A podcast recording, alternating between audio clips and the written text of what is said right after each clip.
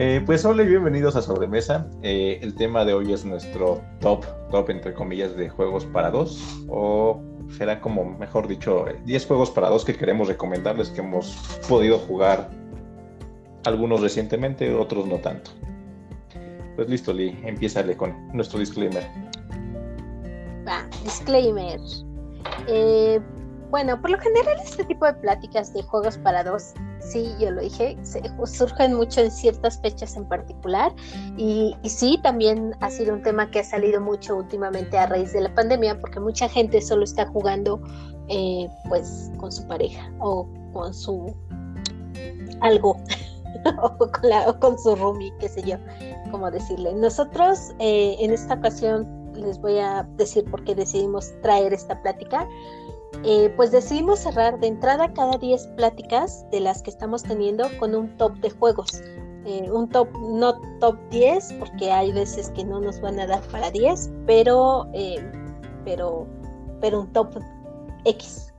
Tal vez no es muy original hacer tops de juegos, porque en cualquier, este, con cualquier canal, podcast, cuenta de Instagram, así van a haber muchos, pero creemos que es una forma en que nos conozcan un poquito más, porque eh, no lo vamos a hacer de acuerdo a el top 10 de los más vendidos en BGG o el top 10 de eh, los más vendidos en Amazon o los más publicados en X lugar, sino que, van a ser total y completamente con de nuestros gustos y ludotecas. Y esta por ser la, segunda sesión de pláticas. Segunda temporada. Sí. Sí. Van a ser juegos para dos. Segunda sesión, juegos para dos. Y elegidos en conjunto. Eh, lo único original de todo esto es que no es una plática que estemos haciendo en 14 de febrero. Así que ya pueden decir que no son, que no empezamos con el típico de juegos para jugar con tu amor sin terminar peleados o bla bla bla. Este, tal vez cortes esa parte, Ramses, para que no me odien más. No, no, eso ya como va. pues ya, dicho lo anterior, vamos a empezar. Eh, pues primero vamos a platicarles un poco que en los juegos clásicos, aquellos que están hechos para dos personas son muchas veces representaciones de la guerra, como el clásico ajedrez y Go, y si nos ponemos un poco prácticos, es el ping pong, o sea, es exactamente, eh, o, eran clásicamente muchas veces el mismo golpe de uno, golpe del otro, exactamente con, con la misma técnica y tal vez lo que variaba era la fuerza. Pero lo cierto es que con el pasar del tiempo se han ido diversificando como todos los juegos y podemos probar distintos tipos de juegos eh, que aunque estemos encerraditos y solo seamos dos personas en casa, em, las mecánicas, las temáticas, todo se ha ampliado más para que no solo tengamos esos juegos de guerra y el clásico ping pong para, para jugar entre dos personas. Eh, venga Ram, vamos a hablar un poquito de clasificaciones. Ahora, eh, como para poder buscarlos o encontrarlos, este, en BGG encontramos ahí unas categorías en las que la mayoría de los juegos para dos o muchos de los juegos para dos eh, caen, ¿no? Eh, caen en, clasificaciones como tal, una que es la categoría, esto digo, ya saben que soy bien fan de agarrar de, de pretexto la BGG, entonces pueden buscar unos que son como categoría abstracta. Entonces hay muchos juegos van a caer que son juegos para dos, justo por lo que decía de los juegos clásicos y por ahí no hay otra, tienen otro esquema de clasificación en la que le llaman como por tipo y también viene la parte de abstractos. Entonces, si ustedes son como o buscan juegos para dos personas, estas dos categorías creo que les pueden servir mucho. Entonces ahí van a poder encontrar muchos juegos que caen en esto que sean exclusivamente para dos o que al menos tengan alguna variante para dos o algo así. ¿no? Ahora, de lo que hay como tal, hay unas series que me gustaría hablarles. Son dos series como tal de juegos que están como pues uno básicamente son abstractos y el otro son como especializados en juegos para dos. Eh, de Lookout Games hay una serie que ellos mismos le pusieron Fursuit Spieler, básicamente para dos jugadores los juegos, ¿no? son esos juegos que van a reconocer porque en su portada tienen una franja este, superior e inferior, así como un encabezado y un, este, y un pie de página en el que vienen datos del juego. En la parte de arriba viene el nombre, en la parte de abajo más o menos. Dice que muchos dicen que es para dos jugadores y viene ahí la editorial. Por acá algunos han editado, creo que Mayfair y no me acuerdo qué otras editoriales los han traído de este lado, pero es de Lookout Games. Juegos Patchwork es el clásico que la mayoría debe de conocer este, los juegos de Agrícola versión pequeña para dos y Cave este, y Caverna, que es Cave vs. Cave, también son de ese tipo de, en esa serie de Lookout Games. Eh, recientemente por esta Mandala. Eh, y hay dos jueguitos que les he echado el ojo, digo, no los hemos podido jugar, pero son Tramban y Glasgow. Estos jueguitos son específicamente para dos personas, ¿no? Entonces es una serie que ha sacado Lookout Games, que también si tienen oportunidad de checarla, está, se ve interesante justo en este rubro, ¿no? Eh, ahora, seguramente, ah, bueno, y por ahí también hay otro juego de Kramer, creo que es de Kramer, de Five for Olympus, no lo he jugado, también está medio en wishlist. Eh, Basley, dime. Eh, estos en particular, o sea, la serie es muy bonita porque tienen un tamaño compacto, eh, sin llegar a ser algo de bolsillo, súper cómodo, hasta para coleccionistas se ven así todos súper lindos, acomodados uno tras otro. Y lo que tienen como de diferente es que todos son muy diferentes entre sí. La mecánica principal de cada uno sí va variando. Entonces es una colección bastante completa si ustedes quieren comprarse una colección o, un conjunto de juegos para dos. Listo. Eso quería decir. Y algunos por ahí, digo, no sé si en México, pero sí en páginas como Nitro Market, luego están en ganga, ¿no? Digo, de los que les mencioné, creo que fue, no sé si Tramban o Glasgow, no, creo que se llama Haste o algo así. Entonces también está como muy, muy, muy barato. Entonces, pues pueden ser buenas opciones para los. La verdad, no sé qué tan buenos estén, porque no hemos jugado todos, pero pues como dice Lee, si quieren ahora sí que para la colección, pues se ven, se ven monos. Ahora, hay unos lo que nos importa es cómo se ven. Pues algunos sí, o sea, que no. Y si no, pues si no te gusta, a alguien le puede gustar y lo cambias, lo vendes. Va, otros que seguramente muchos sí conocen y van más por la línea de juegos abstractos tipo ajedrez, y de ese estilo, es, no sé si ubican una cosa que se llama el proyecto GIF. Eh, lo que hicieron fue como tal desarrollar juegos de tipo abstracto, la mayoría son para dos, no estoy seguro que sean todos, pero también es otra serie que pueden buscar, porque además de, si les gustan tipos de juegos así abstractos, confrontación directa, y sobre todo que son, eh, la verdad es que aunque siguen siendo, no traen ningún tema, las piezas de todos los juegos están muy cuidadas, son juegos que se ven muy bonitos, y son juegos, yo he jugado creo que Ginch y no me acuerdo si SAR, pero los juegos son, uno es el primero que se empezó con el GIF Project que se llama GIF, luego viene otro TAMS, CERT, Devon, Ginch, Punk, SAR y Link. Parece que estoy hablando en otro idioma, pero así se llaman los juegos. Ahí este, les dejaremos también los, este, los enlaces de, si quieren checarlos, de los links a, directos a, a BGG, que también creo que son como que de esos que series para dos que se ven también bastante atractivas. Súper abstractos, ¿no? Bueno, al menos sí. visto.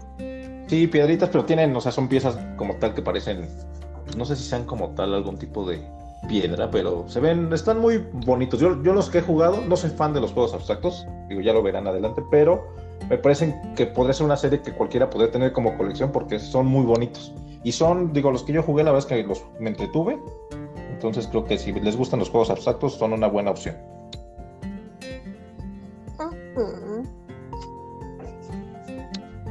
Pues listo, pues, continúa. Hay, ciertos retos cuando se diseñan juegos para dos personas. Ay, soné como si fuera diseñadora, pero no. Vi varias entrevistas bueno, pero no de juegos, pues.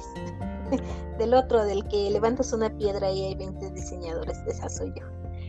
Este, algunos de los retos que comentan que se repiten mucho es primero el límite de acciones. En un juego para dos no, no puede haber tanto número de acciones o no comúnmente hay tan, tanto número de acciones como con otros jugadores.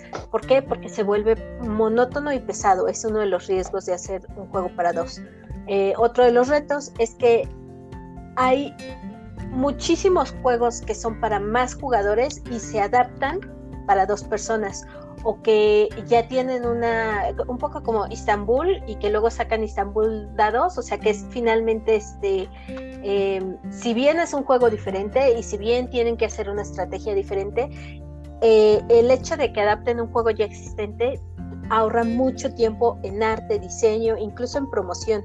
un juego para dos que nace como un juego para dos, que está pensado inicialmente con un juego para dos y no está avalado por una marca, historia o fama de un juego previo, muchas veces no tiene ese arranque y por tanto a veces no son tan populares. Em, ese es el segundo reto. Y el tercer reto es que muchas de las mecánicas populares pueden basar su éxito entre las interacciones de jugadores. Por ejemplo, las traiciones, los cambios entre muchos jugadores, las negociaciones como en el caso de Catán, y que a dos jugadores eh, pues esto se pierde. Entonces, eh, la forma en la que los diseñadores tienen que pensar en hacer esas mismas mecánicas sin contar con esos jugadores extra, eh, lo vuelve un reto creativo. Muchas veces se resuelve con los jugadores Domi y que como verán en, en, el top tratamos de buscar juegos que no fueran tanto con jugadores Domi. Esto es como para darles un antecedente de, de, por qué no es tan fácil hacer un juego para dos. Que seguramente si vamos reduciendo el número tampoco es nada fácil hacer un juego para uno, pero en este momento estamos en juegos para dos. Venga, Ram.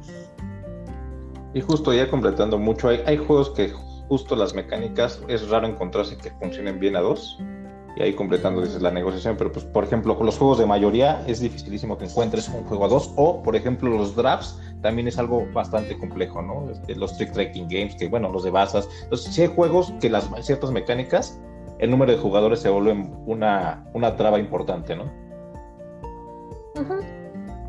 Juegos por ejemplo, como sitio horror, que es eso, negociar para traicionar a un tercero.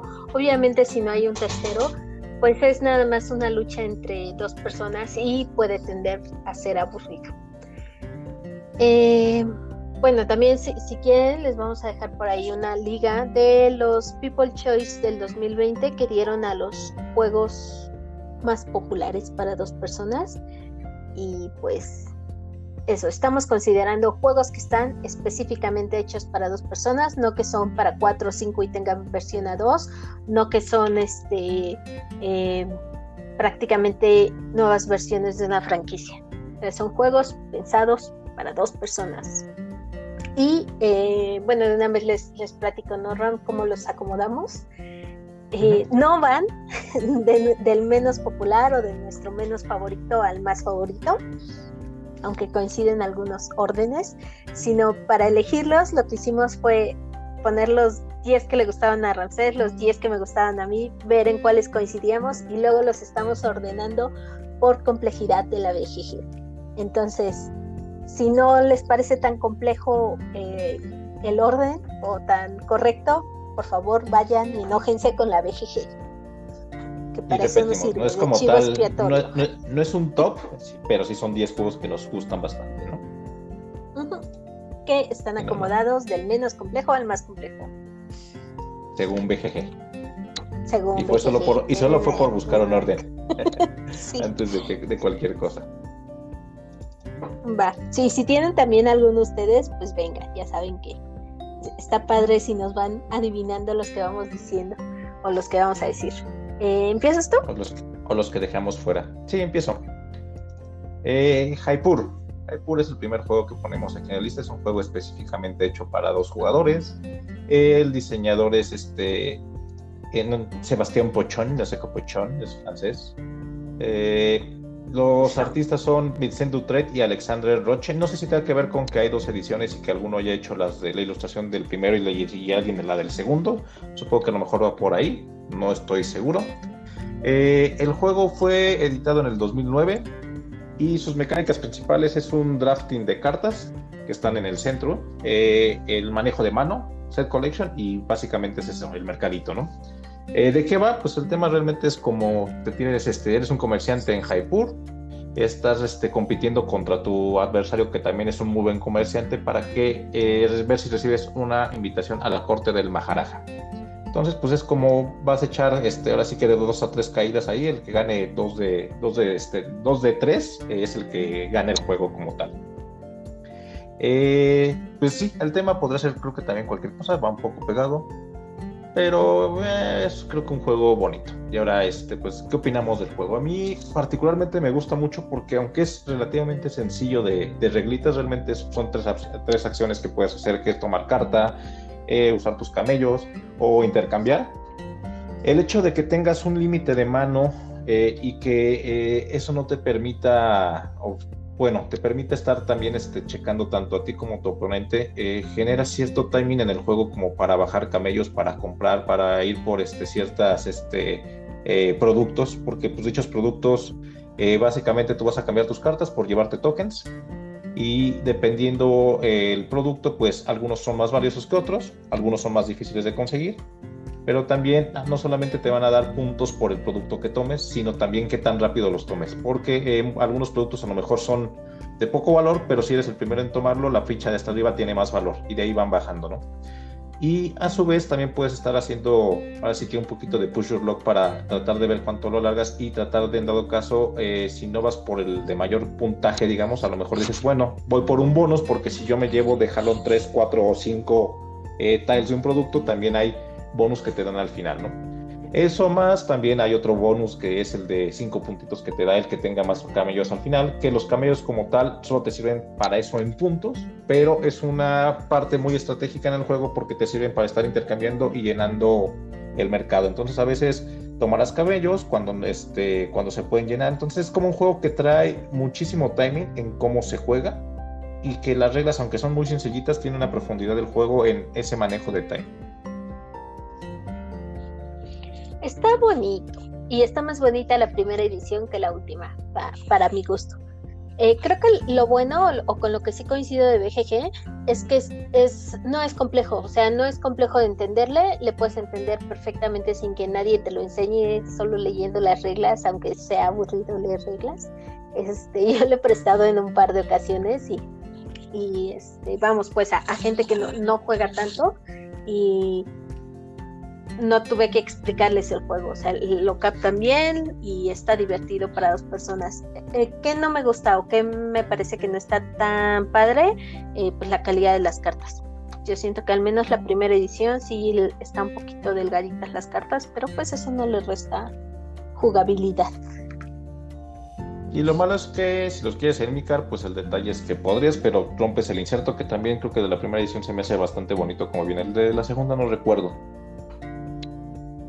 Mm, creo que viene como muy o sea, que me, que me guste una edición más o otra. Creo que las dos ilustraciones se me hacen bonitas. No, no creo que sea el tema de, de, cómo se ve. Creo que los dos se ven bien. Cualquiera que te toque el juego, a mí no me molesta jugarlo con uno o con otro. Lo, lo, que tiene la edición 2 por encima de la edición 1 son las moneditas. Las que van marcando qué ronda va ganando cada uno. Esas estaban más bonitas, la de la 2 o la de jugador inicial. Una sí es como diferente, ¿no? Mm, viene una promo para. Es una promo, no es como tal del juego. O sea, la nueva edición, las primeras este, copias, creo que traía una promo que traía una monedita de metal muy mona, pero es como nada más de adorno. pues eso. Este, siguiente. Los Cities 1999 de Que saca juegos como si fueran enchiladas. Eh, los ilustradores son Vincent Dutrain, eh, Micaela Kain, Anke Paul, Paul, no sé si lo pronuncio bien, Tilo Rick, Klaus Stefan y Franz von Winkel. Nunca entendí por qué este juego tiene tantos ilustradores y es un juego para dos y pequeño y sencillo. Creo que también tiene muchas ediciones. Yo creo que también por ahí justo de, me causó duda porque había tantos ilustradores, entonces creo que es por eso, no estoy, no estoy seguro, pero sí dije, mira, tiene un montón de ilustradores. Ahora, las ilustraciones tampoco es como que sean cosa del otro mundo. Eh, me. Pues sí, no.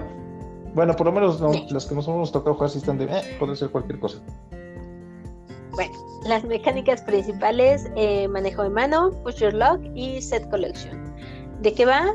Pues eh, son expediciones arqueológicas que se busca que sean más rentables y pues básicamente es eh, las barajas que muestran cada una de las expediciones representadas por diferentes colores están al centro de la mesa y cada uno de los jugadores eh, pues va bajando cartas para ir completando esas expediciones del número menor al mayor y al final tienen un costo. El costo es lo que está, creo que tal vez un poco complicado de entender la primera vez, porque si tienes arriba de ciertos puntos, este, y además tienes manitas, se te duplican los puntos, pero si tienes menos de 20 puntos, que creo que es el mínimo que cuesta la expedición, entonces se te resta lo doble, o sea, siempre duplica, para mejor o para peor. Entonces puedes salir debiendo un montón o puedes ganar por muchos puntos una cierta casilla. Y como están juntando las mismas expediciones o los mismos colores,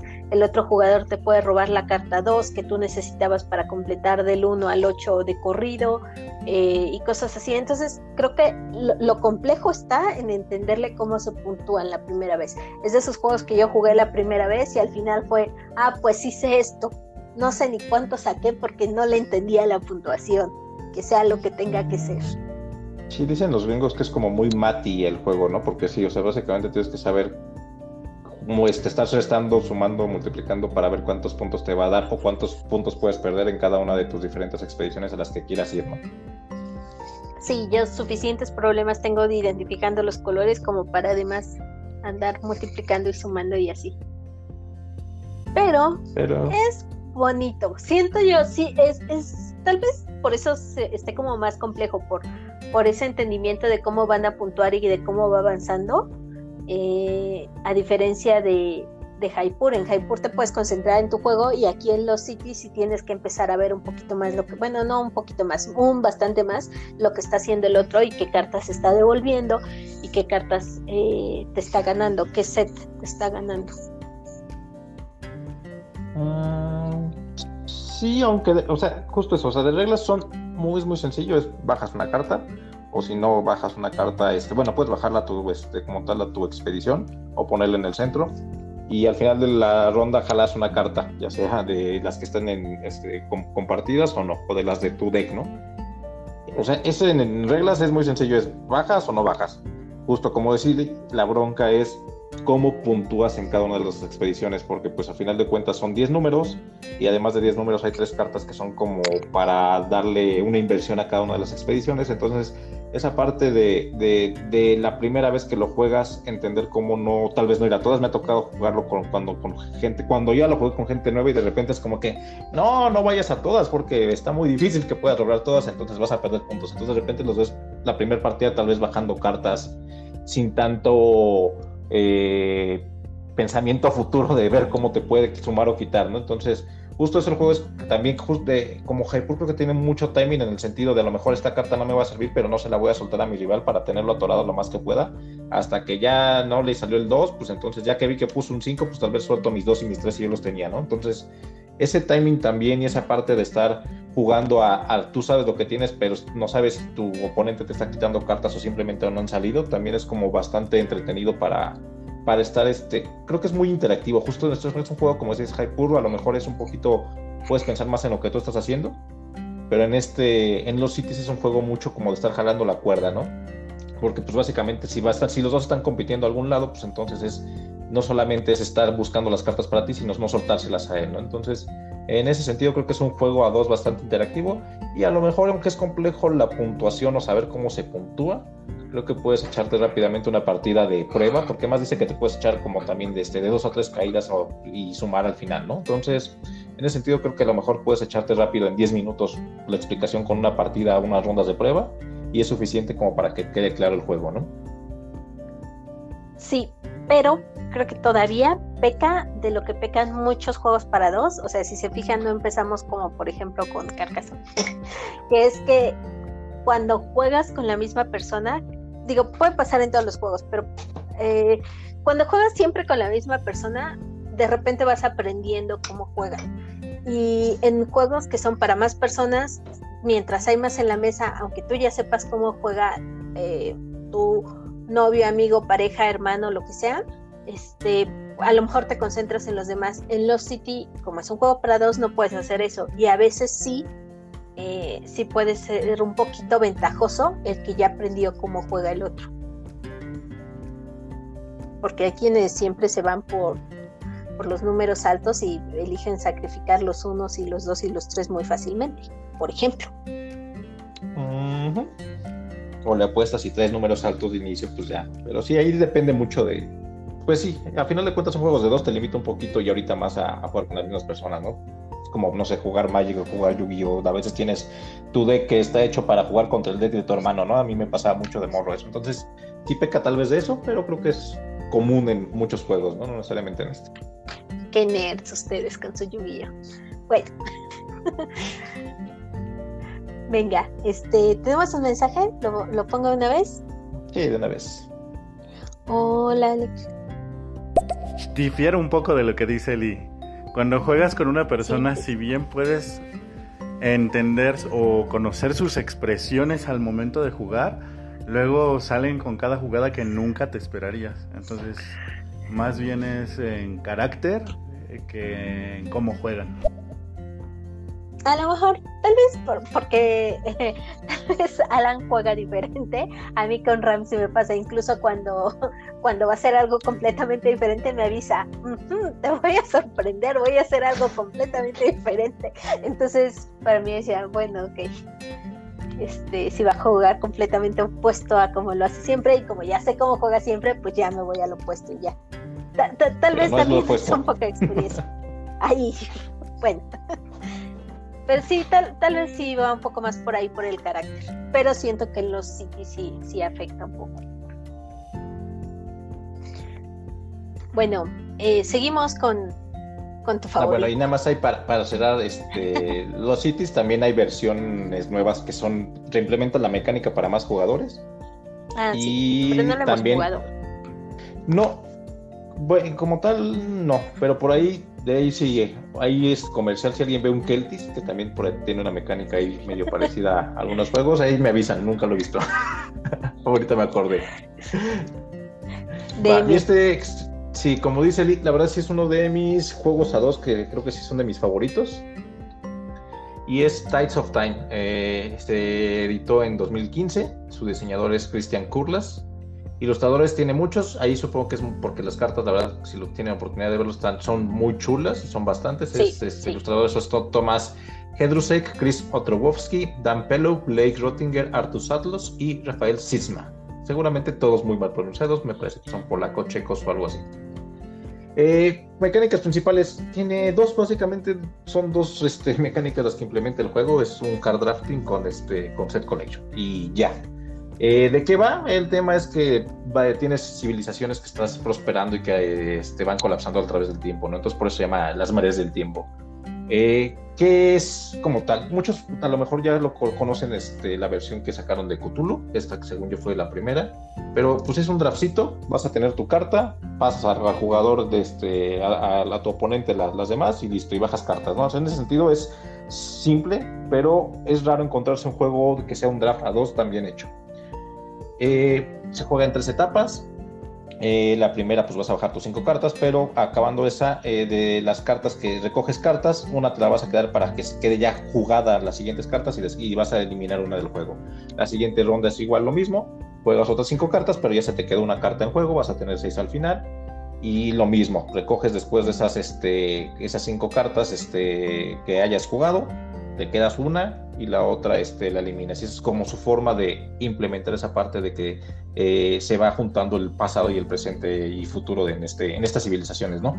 Eh, ¿Cómo puntúas? ¿Qué es lo interesante dice de, y esa parte del draft que a mí me gusta mucho? Es que vas a tener pues símbolos, palos, las, las diferentes cartas que te van a dar puntos por este, mayorías, por cantidad de, de símbolos que tengas, por sets de tres tipos de cartas, cinco tipos de cartas.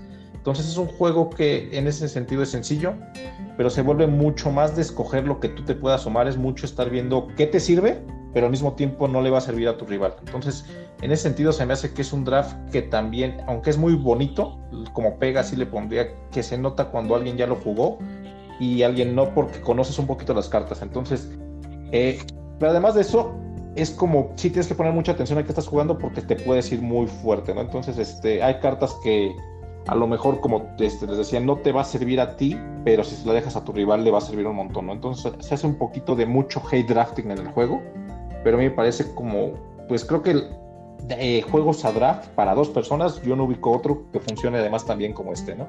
Y eso si le agregas las ilustraciones se me hacen muy, muy bonitas. Sí, punto para el juego. Las ilustraciones son exageradamente bonitas, más si te gusta el arte realista, que es eh, un poco hacia el tipo de arte que va enfocado este juego. Em, tampoco lo entiendo. Si han visto ustedes el meme del perro que está en la mesa viendo un juego y que dice qué carajos estoy haciendo aquí, esa soy yo jugando este juego. No me pregunten por qué, nomás no puedo con él. O sea, me cuesta mucho trabajo. Lo peor es que me gusta, pero me cuesta mucho trabajo. Pero sí, el arte es muy bonito, me parece muy interesante y además tiene eh, tiene esta cosa que a mí me fascina y que he mencionado muchas veces, que como está muy limitada la mano, te obliga a ser muy ingenioso con tan poquitos recursos y no vas a conseguir más en todo el juego, no vas a jalar más cartas. Entonces eso, te obliga a ser mucho, mucho, mucho, muy eh, adaptable para lo que tienes y buscar nuevas, bueno, no nuevas formas de buscar, buscar la mejor forma de puntuar con muy pocos recursos. O sea, tiene todo para que me encante, pero, pero no puedo con él, soy muy mala. Digo, ahí sí, y ahorita me corriges, pero no sé si tenga que ver también que al ser un draft, como todos los drafts, vas pasando las cartas, cuando hay más gente a lo mejor puede ser un poco más descuidado en ese sentido, pero a dos creo que castiga mucho regarla. Entonces es como de, ves tu mano inicial y es de, a ver, con esta mano inicial, es voy a quedarme esta, voy a pasar esto y voy a hacer, a fuerzas me tiene que regresar esta carta, o alguna de estas, ¿no? Entonces es como ir pensando de, ah, esta la bajo para que no sé qué tenga todavía, pero de esto sé que me va a servir más esta y estas se las puedo regresar y a ver qué me llega, ¿no? Entonces, si es un draft que a final de cuentas, pues con cinco cartas, de esas cinco, pues las ves todas cuando te llegan, puedes planear bastante bien, entre comillas, eh, qué vas a hacer en ese turno, ¿no? Sí. O sea, sí, pues eso, te obliga a ser muy ingenioso, pero no. Y memoria, puede ser, no sé. Así de acordarte justo qué dejaste ir, o sea, así es como de, ah, a mí fíjate que no me parece tanto que fuerce la memoria, precisamente porque son muy pocos elementos. Pero bueno, ponemos un, mensaje que tenemos de Alan. No sé si, si, es del juego o si me va a regañar. Iba a mentar madre si no mencionaban los Tides. Nosotros conocemos el ah. Tides of Madness. Eh, nos latió un buen, sobre todo por que puede ser bastante chingativo. Si te da ese suspenso de con qué tarjeta se va a quedar la otra persona. Y nos ha pasado muchas veces que los dos perdemos por las fichas de locura. Y eso creo que vale muchísimo la pena de ese juego, además de que es muy rápido y pues, es muy padre. Ve, a lo mejor estamos jugando la versión incorrecta y tenemos que probar la de Cthulhu.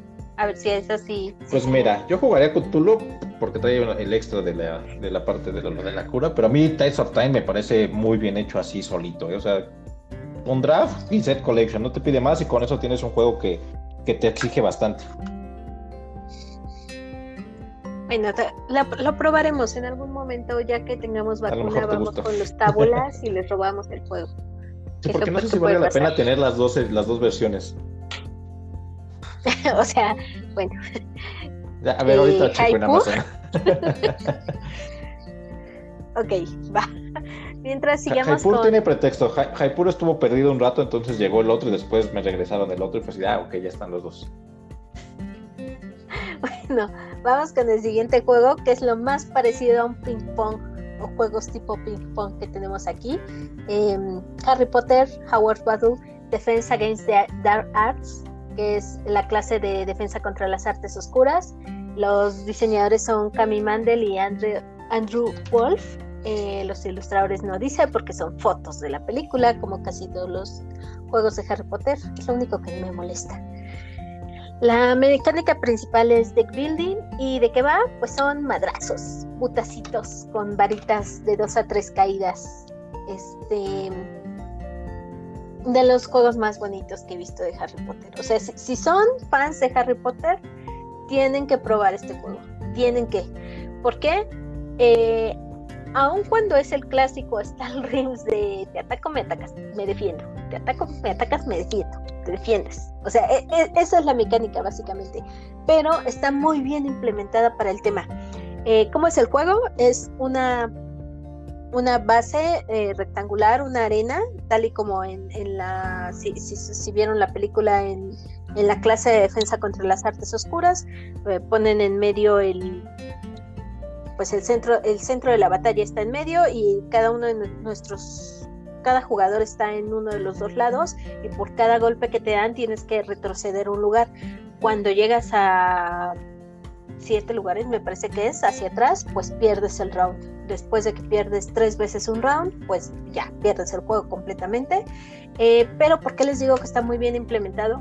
Las cartas de los ataques son prácticamente hechizos y cada uno de los hechizos que vienen con movimientos, con los movimientos este, marcados, son tal cual están descritos, no en el libro, porque en el libro no describen todos los movimientos, pero sí este, en la guía de hechizos de Potterhead, entonces, de Pottermore, perdón. Entonces, eso lo respetaron al 100.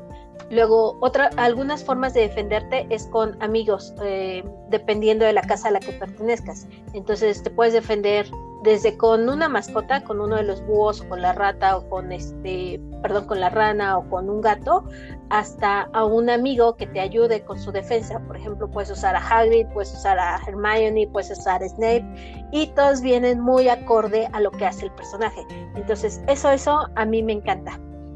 Y adelante, Ram. De hecho, para quienes jugaron hay un cooperativo que también es este Harry Potter Hogwarts Battle, según yo hay ah, este, caja cafecita. Ese es un cooperativo, es la misma mecánica que se implementa ahí en el manejo de, cartas, tienes tu mismo tipo de cartas de decks de items y hechizos y o sea, es prácticamente la, misma mecánica implementada en un juego de madrazos de uno contra uno, ¿no? Sí, y mucho más corto. O sea, está corto, bueno, eh, en nuestro caso sí se puede volver este dolorosamente largo. ahí depende el tipo de jugador y cómo armes tu deck. Sí. Sí, sí, sí. Pero eh, está bonito. Y salvo por la onda de que decidieron usar las fotos de las películas como en todos los juegos de la licencia, la verdad es que eh, el juego, los componentes, el, el, arte, excepto las fotos, son bonitas, la calidad es buena, las medallitas que te dan para ir anotando los puntos del round que vas ganando están también pesaditas, están padres los estandartes, los colores, las cartas son de estas que tienen textura, el tablero está rígido, está fuerte, o sea, es un juego muy bien hecho. Este, pero tal, tal vez tiene un poco eso, es demasiado clásico, es demasiado el ping pong, pero sí es un juego como que tienes que tener si eres fan de, de Harry Potter.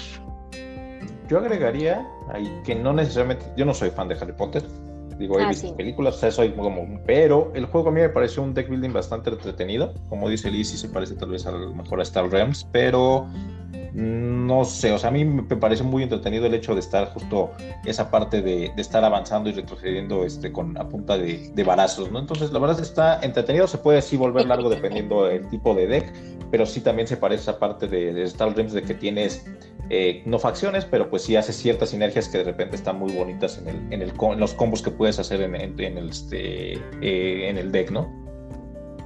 Ok, no, no vuelvas a decir esas palabras, no me obligues a alburearte, por favor. Además me distraigo. Venga, voy a poner unos audios. Eh, hola, Ali, de las tabulas. No lo sé. Quedamos muy decepcionados de Howard's Battle. Porque la neta es que el costo es demasiado, solo porque se está pagando la licencia. La calidad no es nada buena, entonces quedamos como medio ciscados con, con juegos de Harry Potter. Al que nos han dicho es el que es el tiradados, literal, el de ¿cuál? Impact, la versión este, de Harry Potter. Pero de ahí en fuera no lo sé. Amigo, pues ¿no te vendieron uno pirata? No sé, ¿sabes qué? No sé si, no sé si lo pagaron también a lo mejor cuando estuvo caro.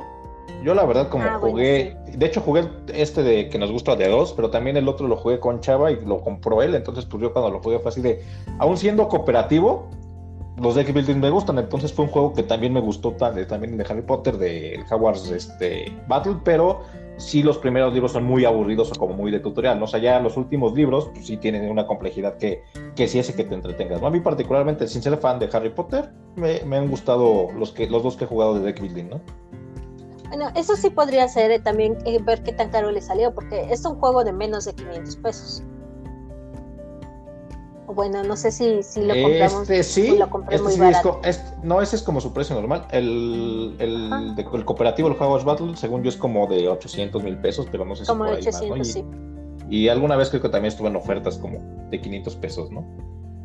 Ah, ahora, tal vez si lo busquen ahora debe de haber bajado un poco más, porque las licencias de Harry Potter justo eh, hace dos años que pasó la licencia para, eh, bueno, que obviamente están en Disney y luego pasaron a licencias de Bandai, creo, eh, empezaron a sacar muchos juegos con sublicencia en México. Por ejemplo, el Adivina quién, el otro que yo, eh, bueno, el que tiene, yo tengo ahí, el que tiene mi sobrina de, quién soy, pero con Harry Potter, es el Headbands con Harry Potter, y empezaron a, bajar estúpidamente los, los precios de esa licencia en particular. El Headbands creo que no pasa de 200 pesos el juego, pero igual y eso puede ser, ¿eh? Porque, porque sí, sí me suena raro lo del precio. Pero bueno, venga, Rano, qué ñoña eres. Pues no vengas a decir obediencias. Sí, sí, sí, sí, me gusta Harry Potter. Y, no soy tan ñoña. Quiero que sepan que tengo una amiga que sí está bien loca. Las veces que hemos participado en trivias de Harry Potter, sí se para y grita y me dice, no, no te acuerdas, ese era el tercer nombre del segundo hijo del tercer mago. Y yo, wow, espera. Pero bueno, no estoy tan mal. Venga, Alan. Haciendo una adenda al audio de mi marido, nosotros jugamos el Howard Battles, pero el que es colaborativo. Cada quien tiene un personaje y se tiene que pelear las distintas películas eh, para evitar a los mortífagos y demás. Ese fue el que no nos gustó, eh, a pesar de ser Potterheads.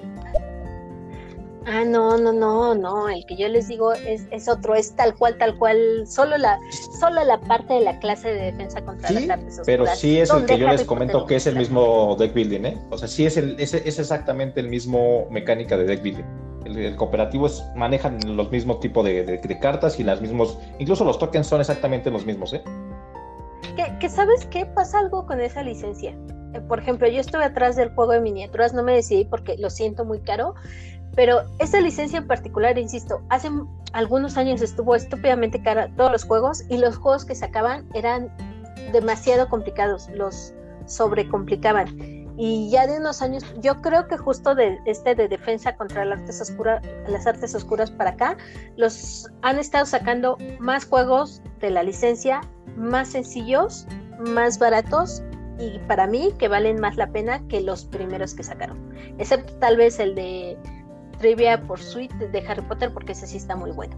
Ya, perdóname. Dime, Ramses. Mira, y ahora justo eso, no sé si tenga que ver con el hype, yo la verdad es que ambos juegos los probé esperando nada y a lo mejor por eso también fue así como bastante entretenidos para mí. No sé si ya, si esperando un juego tal vez que sea más acorde a, al tema, pues sí quede decepcionante. No, no lo sé, digo, yo jugué, bueno, este me gusta mucho de, para echar reta de dos, me parece muy bueno.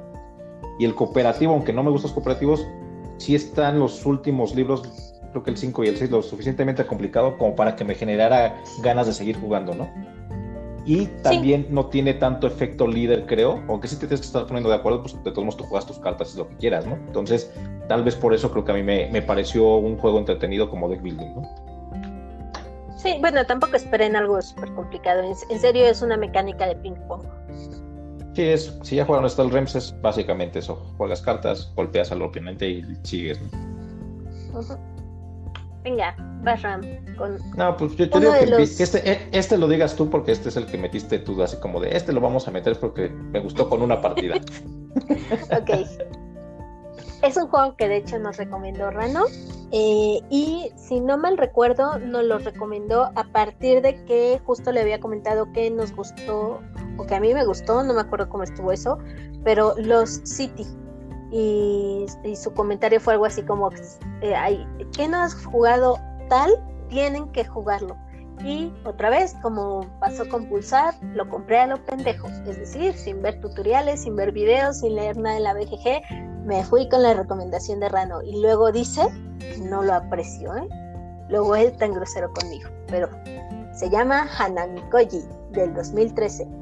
El diseñador es Kota Nakayama no sé por qué Ramsés me hizo favor de anotar su nombre aquí en japonés, como si pudiera leer eh, esas letras. Fue, el copy-paste directo de BGG. Dije, mira, no me, visto, no me había tocado toparme con un, este, un diseñador que pusiera su nombre con kanjis o eso. Bueno, este, los ilustradores es Mai Shirley y Mashiro Misaki.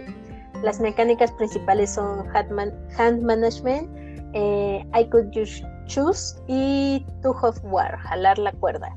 ¿De qué va? Es la calle de las geishas, que yo insisto que por los dibujos no son geishas, eh, y vamos a intentar ganar el favor de las siete más ilustres. Eh, venga, Ram. Ahí nada más acotar, justo tiene dos mecánicas que, que luego no son tan conocidas o no son tan nombradas. El Light Could You Choose es básicamente que te dan unas, este, agarras cartas y tu oponente la selecciona, ¿no? Pero sobre todo el Tooth of War es justo esa parte que de repente jueguitos que es como jalar la cuerda, ¿no? O sea, les decimos, en los sitios creo que no viene así, pero justo esa parte de estás jalando tú de un lado y tu oponente está jalando del otro lado esa cuerda. Entonces es como esa mecánica que también he visto que se repite un poquito en juegos a dos. Sí, y, sí es un poco el aire de los cities, pero creo que más interesante. ¿Por qué? Porque en los cities eh, vas viendo por qué está jugando el otro. O sea, obviamente tiene la mano oculta y todo eso, pero sí más o menos te da una idea. Y en Hanamikoji el hecho de tener como que eh, una cartita escondida que no sabes que va a salir y que no sean... Eh, bueno, sí te los puedes aprender, pero no, no son series de 10 cartas, son eh, primero de uno, hay como tres de dos y así, o sea, van variando. Entonces, la mecánica es similar, pero creo que no es tan fácil ni contar las cartas, ni saber qué tiene el otro, ni saber a qué va el otro, porque aquí puedes esconder un poco más a lo que vas, puedes bajar una carta tres para ganar a una geisha, pero tener otro tres en la mano y bajarlo al final o tenerlo escondido, entonces eso hace que se vuelva un poco más complicado, complicado no, no, no las reglas, sino complicado jugarlo y sí lo vuelve más interesante. Creo que fue una excelente recomendación y sí, a mí sí me gustó y no, fue una partida, fueron varias, porque ese día, bueno, ese fin de semana creo que nos emocionamos un poco con ese juego. Ya, nos falta así jugarlo más. Digo, es un juego que a mí me gustó y justo creo que es un juego bonito que da las ganas de jugar más. Y tiene algo que te genera, te genera a final de cuentas como va a acabar la ronda del destapar y no saber si realmente estás ganando o no. Eh, aunque no es azaroso, sí te genera como cierta emoción que te generan los juegos que traen una son más este descontrolado, ¿no? Entonces así de, ay, no sé si lo hice bien o no, a ver, vamos a destapar. Entonces, en ese sentido es un juego que eh, te mantiene atento al juego, ¿no? Sí, 100%. Y también tiene ilustraciones bonitas. No muy bonitas, pero sí bonitas. Al menos la versión que ah. tenemos nosotros, que son como ilustraciones tipo de cómic. Es que trae una versión de, de extras que son como más de anime, ¿no? Que eso sí no lo hemos jugado. Que nada más cambia la tarjeta. No cambia, ajá. Sí, no cambia el juego, solo cambia la ilustración. O sea, tú eliges con qué quieres jugar, si con las clásicas Maiko o con las de anime. Nomás para que se vean diferentes y bonitas. Eh, pues, ¿Vas? Siguiente juego. Voy voy este sí porque caí como gorda en tobogán. El juego es este. Sí. Mire, hicimos trampa, pero poquita, porque dijimos que solo juegos para dos. Técnicamente cada cajita es para dos, aunque sé que se puede jugar a más jugadores. Entonces, digo, aclaro eso. El juego es Dice Throne. En 2018 salió. Los diseñadores son Nate Chatelier y Manny Tremblay.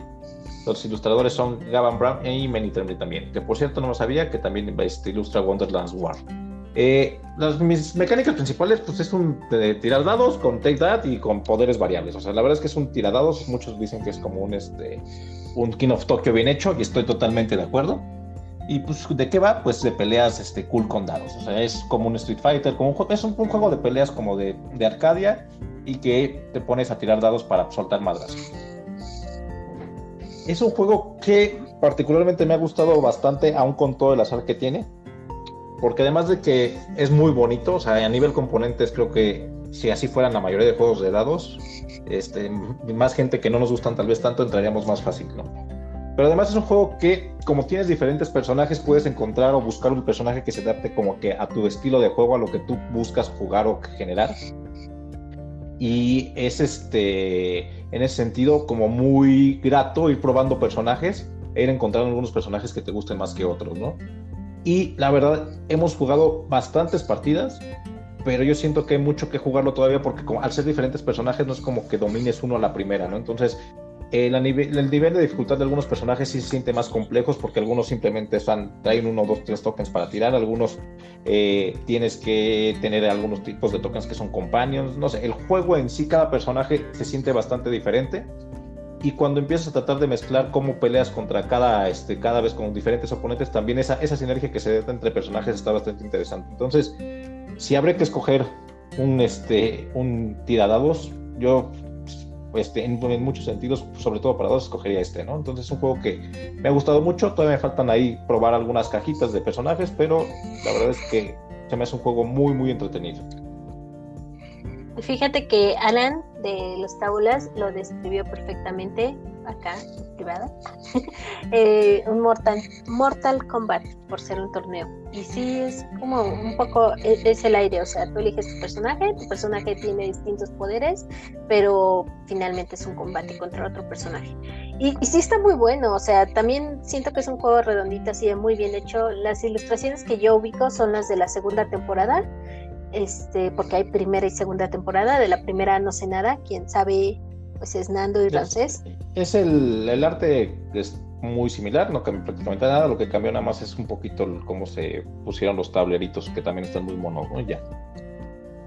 Pero está bien hecho, o, sea, es, es, es, dados de muy, muy buena calidad, ilustraciones de muy buena calidad, un tablero desplegado en tríptico de un grueso, yo creo que debe de ser fácil de 400 o 500 de gramaje, no sé, algo así. O sea, además es funcional, ¿no? O sea, además de que es bonito, es, los dados son funcionales, el tablero es funcional, o sea, la verdad es que es algo que, que no solamente es para que se vea bonito, sino es para que también sea muy práctico de jugar, ¿no? Y que no se siente caro, o sea, para tener, por ejemplo, estos dados personalizados, que es tema que hablamos mucho con, con algún... Últimamente hemos hablado mucho de los dados personalizados a raíz de un juego por ahí que está en Kickstarter. Este, ya, no diré más, Ramses, pero eh, se, agradece y es bonito que, que ciertos juegos cuando obviamente se depende de los dados y los dados son un factor importante, que tengan este este nivel de calidad y de personalización y que no sean nada más números 1, 2, 3, 4, porque podríamos tener una tabla de equivalencia, pero, pero no la necesitas porque ya están ahí, los dados son claros, son fáciles de usar, son divertidos. ¿Y qué tan bueno está para que le gustara a Ramsés, este, aunque chille con esos dados? Sí, porque además son esos juegos que, aunque hay cosas que te permiten tener cierto control, pues estás tirando dados, entonces es adaptarte a lo que estás tirando, ¿no? Entonces, pero justo creo que también hace que el juego haga que te metas en el, si no en el personaje, digo, sin ser temático como tal, o bueno, para mí no tanto, sí hace que te emociones en el sentido de estar, ah, quiero tirar estos dados, entonces sí, cuando tiras un 6, pues ya, te sientes, aunque ganes o pierdas, es de, oh, lo logré, ¿no? Entonces es como una sensación de, de satisfacción de tirar tu ultimate, que, que está muy chido, ¿no? Entonces esa, esa asociación que le hace con videojuegos, de estar jugando justo eso, como decía Alan, de este, un Mortal Kombat, o sea, si te sientes que estás soltando madrazos en un videojuego, ¿no? Entonces es de, pues ahí está, ahí te va mi Fatality prácticamente, ¿no? Creo que sí es un juego que, la verdad, aunque en mi caso, como no, no me gustan tanto los juegos azarosos, creo que es un juego que cualquier persona puede disfrutar, ¿no? Y, tiene un montón de personajes para que tú elijas el personaje con el que te sientas más cómodo. Eh, a mí en, particular no me gusta como que aprenderme los mil y un cosas diferentes que tiene el que tiene robots y que si tiras uno ya te sale un asistente y así. Yo me siento más cómoda con el rojito, con el general rojo, que no sé cómo se llama. Eh, el Bison, pero, pero, pero también tiene un montón de cosas ese rojito. Pues, por ejemplo, a mí se me hace más sencillo, pero vamos, pues, o sea, tienes un montón de opciones. Tú decides si juegas con, con X, Y o Z personaje y dependiendo del tipo de jugador que seas, aunque al final todo es tirar dados, este, e, esos poderes diferentes son los que te hacen apropiarte bien, bien del personaje. Sí, son bastante diferentes como se juega cada uno de los personajes, ¿no? El táctico. Así, el, el tactician, sí, cierto. El, el Bison Tactician. Yo le digo que es el nazi, pero no le digas a nadie. Eh, eh, y es rojillo, ¿no? sí. Pero, sí, pero sí, hay muchos personajes. No, no, no, hemos tenido oportunidad de jugar todos. Pero también, como dice Lee, no se sienten caros porque los pueden comprar, entre comillas, por cada set de dos. Y pues son como de 400 a 500 pesos, creo. Entonces, realmente ya si haces cuentas, pues si te están baratos no te salen, pero, pero son sencillos de obtener en ese sentido porque puedes ir de uno por uno, ¿no? Set cada, así que con un set la armas y después puedes ir atascando ah, si quieres. Ahora, te iba a decir, o sea, no te salen baratos porque tú quieres toda la colección, pero con que compren uno, una sola caja, ya juegan dos y juegan pues. dos sin problema. Ya luego te juntas con otra persona que tenga otros y intercambian. Pues no sé, pero si les gusta posiblemente caigan fácilmente porque como artículo es un juego que es muy bonito, entonces está bonito y está divertido, pues entonces es relativamente fácil caer. Creo que Nando nos ha hecho caer a muchos en, en esas compras. Ojalá recibiera regalías y te saldría para un juego seguramente. Sí, sí, Nando, saca tus links con regalías. Voy a poner un audio. Es Ram, no puede no vivir sin la colección completa. ¿Verdad? Tiene problemas serios. Colección completa y edición deluxe, además. Mm, no necesariamente la deluxe porque está compleja, pero porque creo que nada más cambian los dados. Entonces no, solo completaré mi set y tal vez el cooperativo que se me antojó por las minis, pero ya veremos. Tal vez, tal vez. Ok, ya les aviso cuando se lo compre. Guarden este tweet. Ah, no, espera, no es tweet. Venga, vamos con otro juego. El siguiente. Este, no, espera, no sé si ponemos antes. Sí, sí, esto, esto es de aquí. Sí. Hola, Nando. Ya que se arme el torneo pronto, vamos a darnos en la madre. Podríamos hacer un torneo, ¿no? Necesitamos una tienda que ¿Sabes qué? Incluso creo que, no sé, creo que Nando se los echó, pero creo que hasta se puede virtual porque pues, cada quien tiene su, puedes escoger tu personaje y ni siquiera tienes que ser en contacto. Nosotros que todavía seguimos en plan de encerrados, creo que es buena opción y sé que, sé que se han aventado sus, este, sus partidas virtuales cada quien con su set en casa. Bueno, pero, o sea, sí es posible hacer un torneo. También no es como que seamos las personas más organizadas del mundo. De aquí a que se arma, ah, ya nos vacunamos y todo y todo. Este, por ahí, si alguien tiene una tienda que tenga ganas de armar un torneo con Dystron, este, Nando se los presta. yo no los tengo todos. Es más, yo no tengo ninguno. Pero además llevas tu set, como dijiste, te llevas con tu personaje y vas. Ajá, exacto ya estamos en negociaciones con lo del torneo este, en el duende y ya dijo que el, duende que él pone el premio. Está, Ay, mira, qué rápido se mueven. Siempre un paso adelante. Sí, sí, sí, eso es este, no sé cómo decirlo, es, no sé, efectividad. Es, ah, ojalá hagan un torneo. Ya, ya, ya casi lo tenemos. Y entonces me gusta eso. Vale, pues sigamos. Venga. Este juego, este juego raro. Eh, el, juego, vamos a hablar de la versión de Seven Wonders, pero duelo. O duelo. Del 2015 de Antonio. Anthony. ¿Cómo sería? Anthony Bausa. Antoine. Es francés. Antoine, Bausa. Ah, ah, entonces sí, Antoine Bausa y Bruno Catala. Eh, el ilustrador es Miguel Coimbra. Las mecánicas principales son card drafting, set collection y de qué va, pues básicamente igual que Seven Wonders, construir una civilización a lo largo de tres eras y usando slash comprando materias primas de otros jugadores. Eh, pues qué les puedo decir del Seven Wonders A ver, es un juego que es sorprendentemente lo bien que cae, lo bien que está hecho para dos jugadores. Es un, juego que no se mataron haciendo una versión de Seven Wonders para dos, sino sí, sí se puede sentir como un juego completamente diferente. Obviamente comparte la temática y todo, pero está súper bien hecho para dos. Eh, básicamente lo que...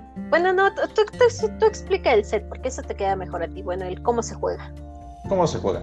Va, justo de juegos de draft, sé que luego es difícil encontrar a dos. Aquí, ¿qué, cuál es el twist que cambia? Que no vas a draftear mano como tal, sino se va a poner como una estructura de cartas que algunas van a estar boca arriba y otras boca abajo, donde vas a ir tomando, ¿no? Entonces vas a ir tomando como la base de una pirámide, que son las que están abiertas, pero esas mismas cartas van a poder ir desbloqueando cartas de niveles superiores, eh, que eh, algunas estarán tapadas en el momento en el que vayas este, accediendo vas a poder ver qué hay Eh, y básicamente es eso, es tomar una carta igual que en, Seven Wonders, pero la vas a tomar de este, esta pirámide que está este, setopeada, ¿no? Cada una de las eras se topea un poquito diferente, las cartas es muy similar al Seven Wonders este, papá, que es este, los mismos diferentes tipos, te van a dar recursos, te van a dar este, eh, guerra, te van a dar ciencia, el juego permite que ganes para, después de las tres eras por puntos, de manera muy similar a como es en, en Seven Wonders este, normal. Pero también la parte de militar y de ciencia es justo esta parte de otra vez aquí se ve eh, la parte que les decía, no viene que sea un Turf of War como tal, pero ahí está esa, esa jalar la cuerda de un lado a otro en el sentido de, de, la parte militar. Y el set collection también, que es un poco complejo, pero el de ciencia también, si por ahí dejas que se vayan, pues creo que también no, me ha tocado ver, me, he visto más partidas que se gane por puntos y por militar que por ciencia, pero también son, creo que está muy bien implementado, no se siente que hayan hecho eh, nada más una eh, acoplarlo a dos jugadores, sino se siente un juego que podría ser con otro tema, pero muy bien implementado, ¿no? Y eh, justo, ¿no? La parte de Seven Wonders grande, pues dice que es de 2 a 7, la versión a dos jugadores es una porquería, entonces qué bueno que sacaron la versión específicamente para dos jugadores, porque además particularmente me parece un mejor juego Seven Wonders Duel que Seven Wonders. No estoy diciendo que el otro sea malo, pero si me dan a escoger de los Seven Wonders así nada más por título, me voy por el duel, ¿no? La verdad es que es un juego que se pone muy interesante, eh, te está haciendo que estés constantemente viendo qué tiene el, oponente, porque pues después bloquear cosas, estás compitiendo por las maravillas, eh, no vas a poder construir todas si eh, solo un jugador puede construir de repente más, entonces se hacen combos bonitos, es un juego con mucha interacción. Y si, si tienen que escoger entre un Seven Wonders, pues yo iría por este, ¿no? Bueno, el otro se presta para jugar a siete jugadores, que es plus, pero este es un muy buen juego, la verdad. No tenemos tantos amigos. Ay, pero eh, sí, ahorita es mejor opción el Seven Wonders Duel para nosotros, pero sí son, este, es muy buen juego, o sea, independientemente de que haya salido ahora sí que de su papá, es, solito es un muy buen juego. No hemos probado las expansiones, no sé qué tanto le agreguen, eso sí. ¿eh? A mí me gusta mucho eh, la onda esta de ir levantando cartas y que no sepa, bueno, no sepas entre comillas que va a venir y así de, ah, no sé si dejársela al contrario, llevármela aunque no me sirva del todo en la pirámide, se, me hace bonito, cosa que no pasa en el otro, porque en el otro finalmente es un draft y los vas pasando y tienes tu tablerito y ya. Eh, aquí este factor eh, sorpresa un poco me parece muy interesante, muy bonito, muy bien hecho y, no es un juego que se sienta pesado. Creo que lo más pesado del juego, como dices, es este el, el setup inicial tal vez. Ajá, la pinche pirámide y que se te encimen las cartas y que levantes una y ya tiras tres, eso para gente con dedos gordos como los míos no está tan padre. Sí, porque reglas es prácticamente lo mismo. Pones carta, por ahí cobras lana y se acabó, ¿no? Entonces está muy, muy sencillo también de reglas, pero es un juego que también tiene bastante. Y, tiene, ¿sabes qué? También aparte que de ese de, draft como Tides of Times, este en este sentido también lo tiene manejado en el tablero, pues de esa parte, como dices, de tanto de exploración, pero también de a lo mejor de estar viendo siempre que hay, ¿no? Entonces también aplica un poquito de, ah, no voy a agarrar esta que me sirve porque la está por lo que está aquí arriba, ¿no? Eso, y, eso es diferente a la versión para dos de Seven Wonders, el clásico. O sea, ese factor azaroso. Eh, venga, pues ah, tenemos dos mensajes, ¿los pongo de una vez? Sí. ¿Sí? Y además también la negociación ahí fue con los parásitos, porque dijimos que nosotros íbamos a poner una copia, Nano iba a poner otra copia y otros de los parásitos iban a poner otras copias. Entonces ahí queda. Ya, se arma el Dice Va. Bien, ya no tienes que poner tus copias, ¿ves? Ay, no, a mí sí, si me dicen vamos a jugar Seven Wonders, yo luego, luego dejo de jugar lo que estoy jugando y me voy a jugar Seven Wonders. Bueno, no, no es cierto. Este, pero sí, es uno de mis juegos favoritos, entonces yo le entro a Seven Wonders a más de cuatro personas, el normal. Fíjate que a mí normal, a mí sí me gusta tres. Pero yo, yo, yo, yo, quiero saber si le gusta más que Seven Wonders Duel. No sé. Bueno, ahorita que nos pero, pero, por ejemplo, a mí, al contrario, a mí Seven Wonders el grande no me gusta tantos jugadores. Creo que es una ventaja que te permita jugar rápido a muchos números de jugadores, pero a tres hay un montón de control en el juego porque pues, tienes a tu vecino. A mí el Seven Wonders normal me gusta más a tres. Creo que no me gusta Seven Wonders entonces a, muchos números. A mí sí me gustó y, es un juego como también de los super clásicos que yo conocí hace relativamente poco, hace como dos, tres, no, como tres años. O sea, poquito, poquito antes de la pandemia. Este, bueno, también hoy, que, que, enfermo nos están enseñando su colección de Seven Wonders, sí. También, justo eso era lo que yo iba a decir. Tal vez a mí es un juego que me gusta mucho, pero que las no lo jugaría muchas personas porque las partidas que he tenido han sido, por ejemplo, en reuniones de juegos de mesa así de, ah, somos siete, pues vamos a jugar un Seven Wonders Duels y además le vamos a poner la expansión de no sé qué y la otra expansión de no sé qué y estos cuatro nunca lo han jugado en su vida. Entonces sí es un juego que para mí se ha vuelto pesado en mis experiencias, entonces tal vez no, tal vez por eso prefiero el de duelo. Eh, pero es un muy buen juego, cualquiera de sus dos versiones. Venga, Ram. Sí, eh, creo que Ram quiere decir algo, sospecho. Sí, a lo mejor, mira, hay Seven Wonders es grande, creo que es muy bueno justo para cuando los grupos no se quieren separar. Es un juego que ya jugándolo, si no hay nuevos, es relativamente rápido, no cambia la duración mucho si juegan 3, 4 o hasta los 7. Y creo que en ese sentido tiene muchas ventajas el Seven Wonder, ¿no? Ahora, en tu caso, fue porque te metieron este, todas las expansiones, que creo que es algo que también se siente muy complicado, porque si alguien es nuevo en el juego, Seven Wonders sí no es tan sencillo de explicar para los nuevos. Me ha tocado explicarlo varias veces y es como hay demasiados símbolos, este, cómo se van engranando las cosas. Creo que no es tan sencillo para un jugador nuevo, ¿no? Entonces, digo, o sea, yo prefiero Seven Wonders Duel, pero no quiere decir que no tenga Seven Wonders con sus expansiones también. Digo, ahí presumiendo, este, los tábulos nos están enseñando su nueva edición. Yo no tengo la nueva edición, pero ahí están, también tengo con Cities y Leaders, que es un juego que justo, si lo quemas en reuniones, las expansiones te dan un poquito más de, vida al juego, ¿no? Porque eh, justo eso se presta también para jugar a siete jugadores, que te permite repetirlo seguido en reuniones de juegos, ¿no? Pero basta, hablemos de juegos para dos. Bueno, antes pongamos el audio de Nando. Sería, si no me gusta Seven Wonders, ¿me va a gustar Seven Wonders Duel? Yo podría decir que sí. Yo creo que también que sí. A mí, o sea, a ver, yo te lo explico así. Yo, yo conocí Seven Wonders y dije, ah, está bueno pero con esta experiencia que te comento y está bueno así. Luego conocí el de duelo y dije, ah, wow, está muy bueno. Y a mí quiero que sepan que soy muy payasa, bueno, ya tal vez ya lo saben, soy muy payasa y no me gusta repetir juegos. O sea, eh, eh, me enseñan uno y es así, ah, qué padre está, ok, vamos a jugar otra cosa. Y si quieres lo jugamos mañana o pasado o en una semana. Este, y ese es de los pocos juegos que he dicho, pues vamos a jugarlo otra vez, el duelo. Eh, y me gustó mucho. Y ya luego volví a jugar Seven Wonders, ya después de haber jugado duelo, y dije, ah, pues sí está bien Seven Wonders, pero, pero creo que ya fui más, con una mente más abierta, justo porque me había gustado duelo. Entonces, creo que no es necesario que, te guste Seven Wonders para que te guste duelo, creo. Eh, porque en mi experiencia pasó así. Y creo que el feeling sí es diferente, o sea, sí bebe las mecánicas de las cartas y de la, la simbología, pero el feeling de, ese draft sí se siente bastante diferente como para considerarlo que puede que te guste aunque el otro no te haya gustado, ¿no? Y es un poco una carrerita para mí, ese. Mm, sí. Pues listo. Siguiente, ¿vas o voy? Mm, creo que me iba mi sospecho. Sí, voy.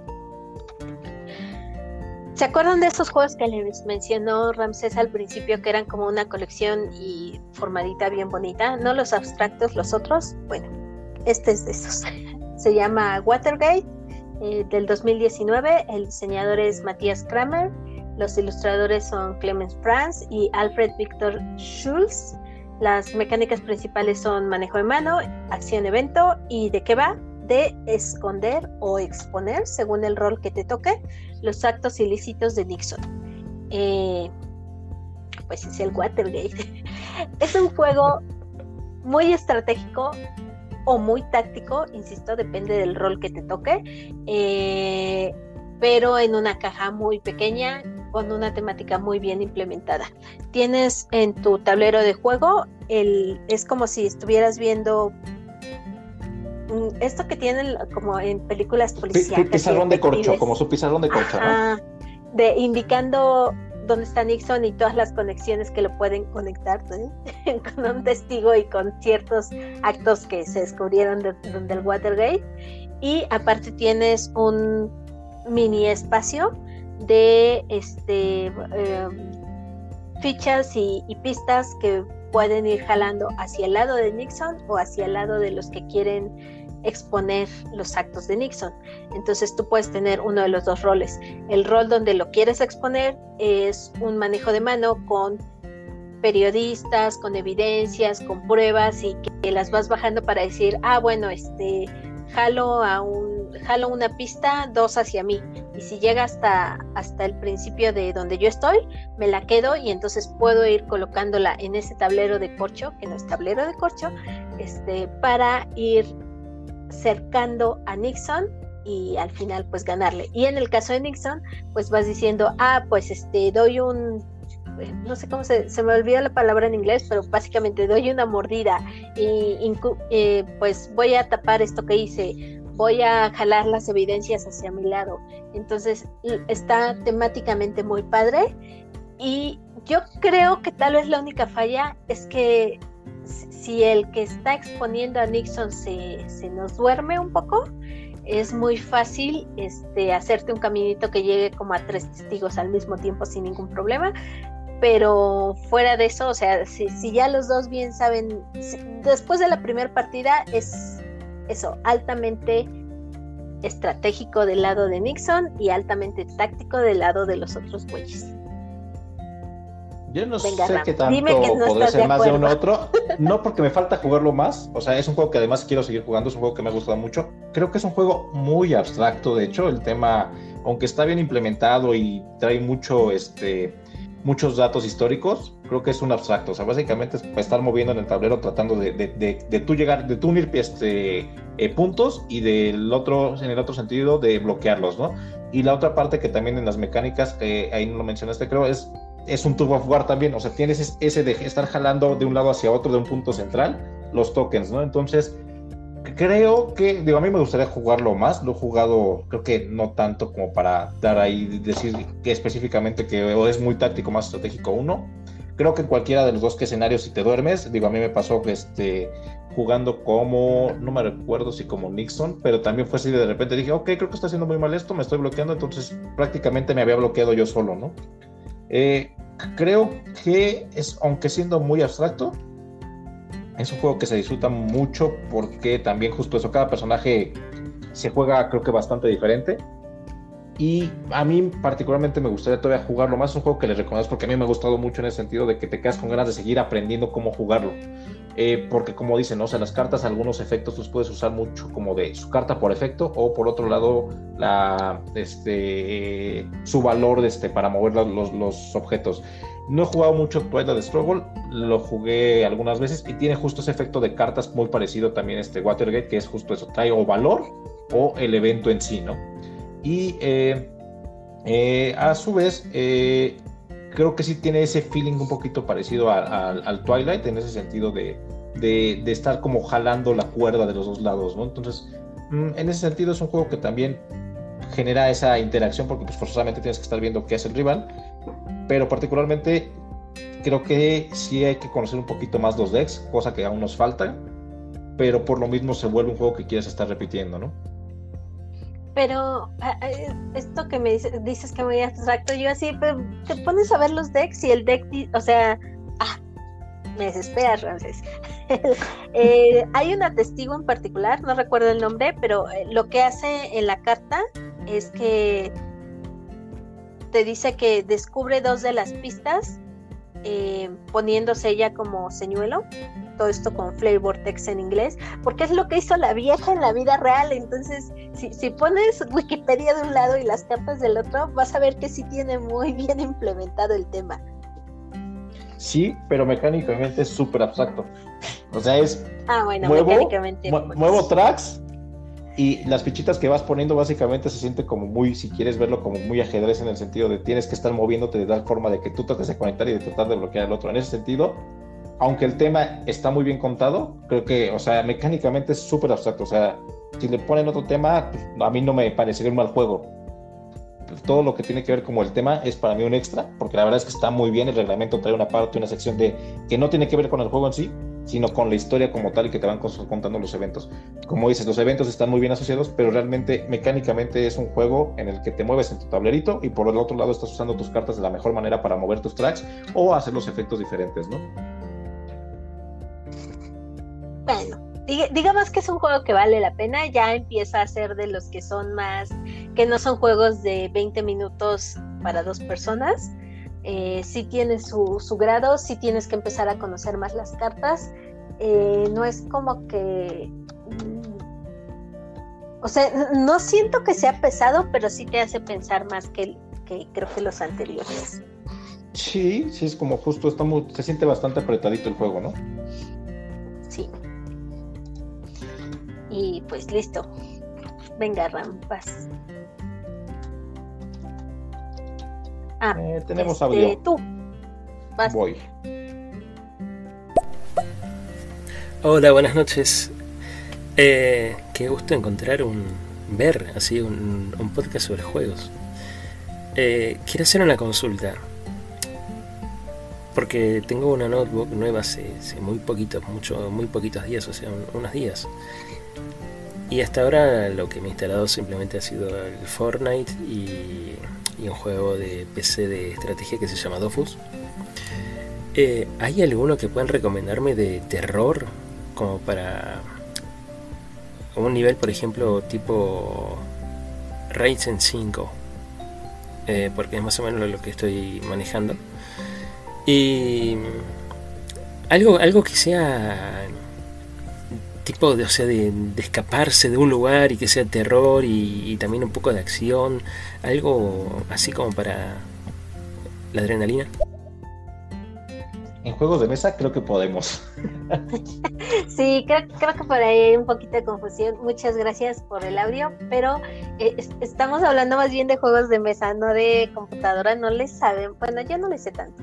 Ahorita que me dijo de escapar, más bien pensaría en el juego este en el que tienes que ir alimentando a estos personajes porque si no se te mueren y se me olvida el nombre, tres días creo que se llama, pero eh, creo que no, no podría recomendar uno así, así porque no soy tan gamer de...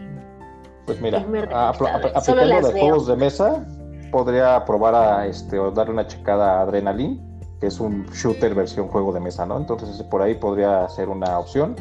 Y pues de escapar, terror, pues tal vez algún juego tipo escape room como Exit, podría ser alguna opción, ¿no? Pero sí ha acotado a juegos. Alguna de los éxitos. Deberíamos de consultar a, a, los tabulas, ellos sí son más gamer, gamer. Y Nando también. Y Nando también. sí, sí, si nos pueden dar alguna recomendación. Venga. This War of Mine o Dead of Winter. This War of Mine of Mine ah, mira, y también el buen, el buen, John Darko no nos puede fallar. A ver, pongámoslo de una vez. Hay un juego de PC que se llama Stalker. De ese mismo juego eh, sacaron un juego de mes que también se llama, que se llama Zona. Dicen que son muy buenos, son, creo que son tres. Eh, espero les sirva. Un abrazo allá a Argentina y a ustedes amigos. Muchas gracias. Unas recomendaciones. Sí, oye, me, gusta poder recurrir a él porque sabe como que mucho. Sí, es bueno, es bueno tener gente que sabe cerca. sí. Para copiarle la tarea. Bueno. Pues mira, así podemos quedar como idiotas, pero por lo menos hay alguien que les da la información que sirve. Sí, no necesita ayuda para quedar como idiota. Ok, listo, seguimos.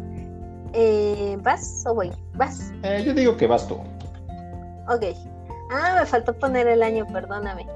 este, este es un juego que, que va el número 9. Coincidentemente, yo sí lo pondría en, en una posición alta del top.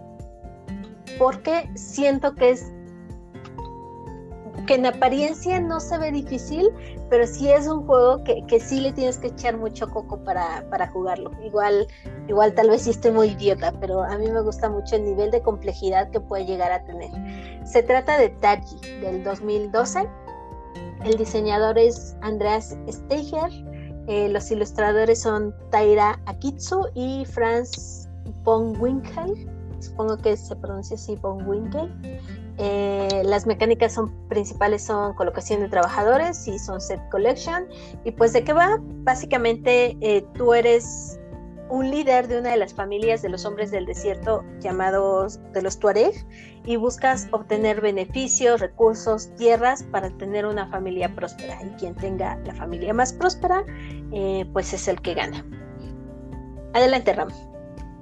Y justo, ahí si, lo, si no lo encuentran como Targi, pueden buscarlo, creo que también en algún momento como Tuareg. Ah, sí, es cierto. Viene como Targi o como Tuareg. Eh, a ver, es otro de estos juegos de, de, caja pequeña que creo que lo más difícil es la primera vez que pones el setup porque es fácil confundirse entre las cartas. Las cartas, el arte, los componentes en cartoncito, a mí en lo personal no me parecen nada del otro mundo y básicamente lo que hace similar a, a es poner el tablero, pones la parte alrededor del tablero siempre son las mismas cartas que indican como los límites del desierto.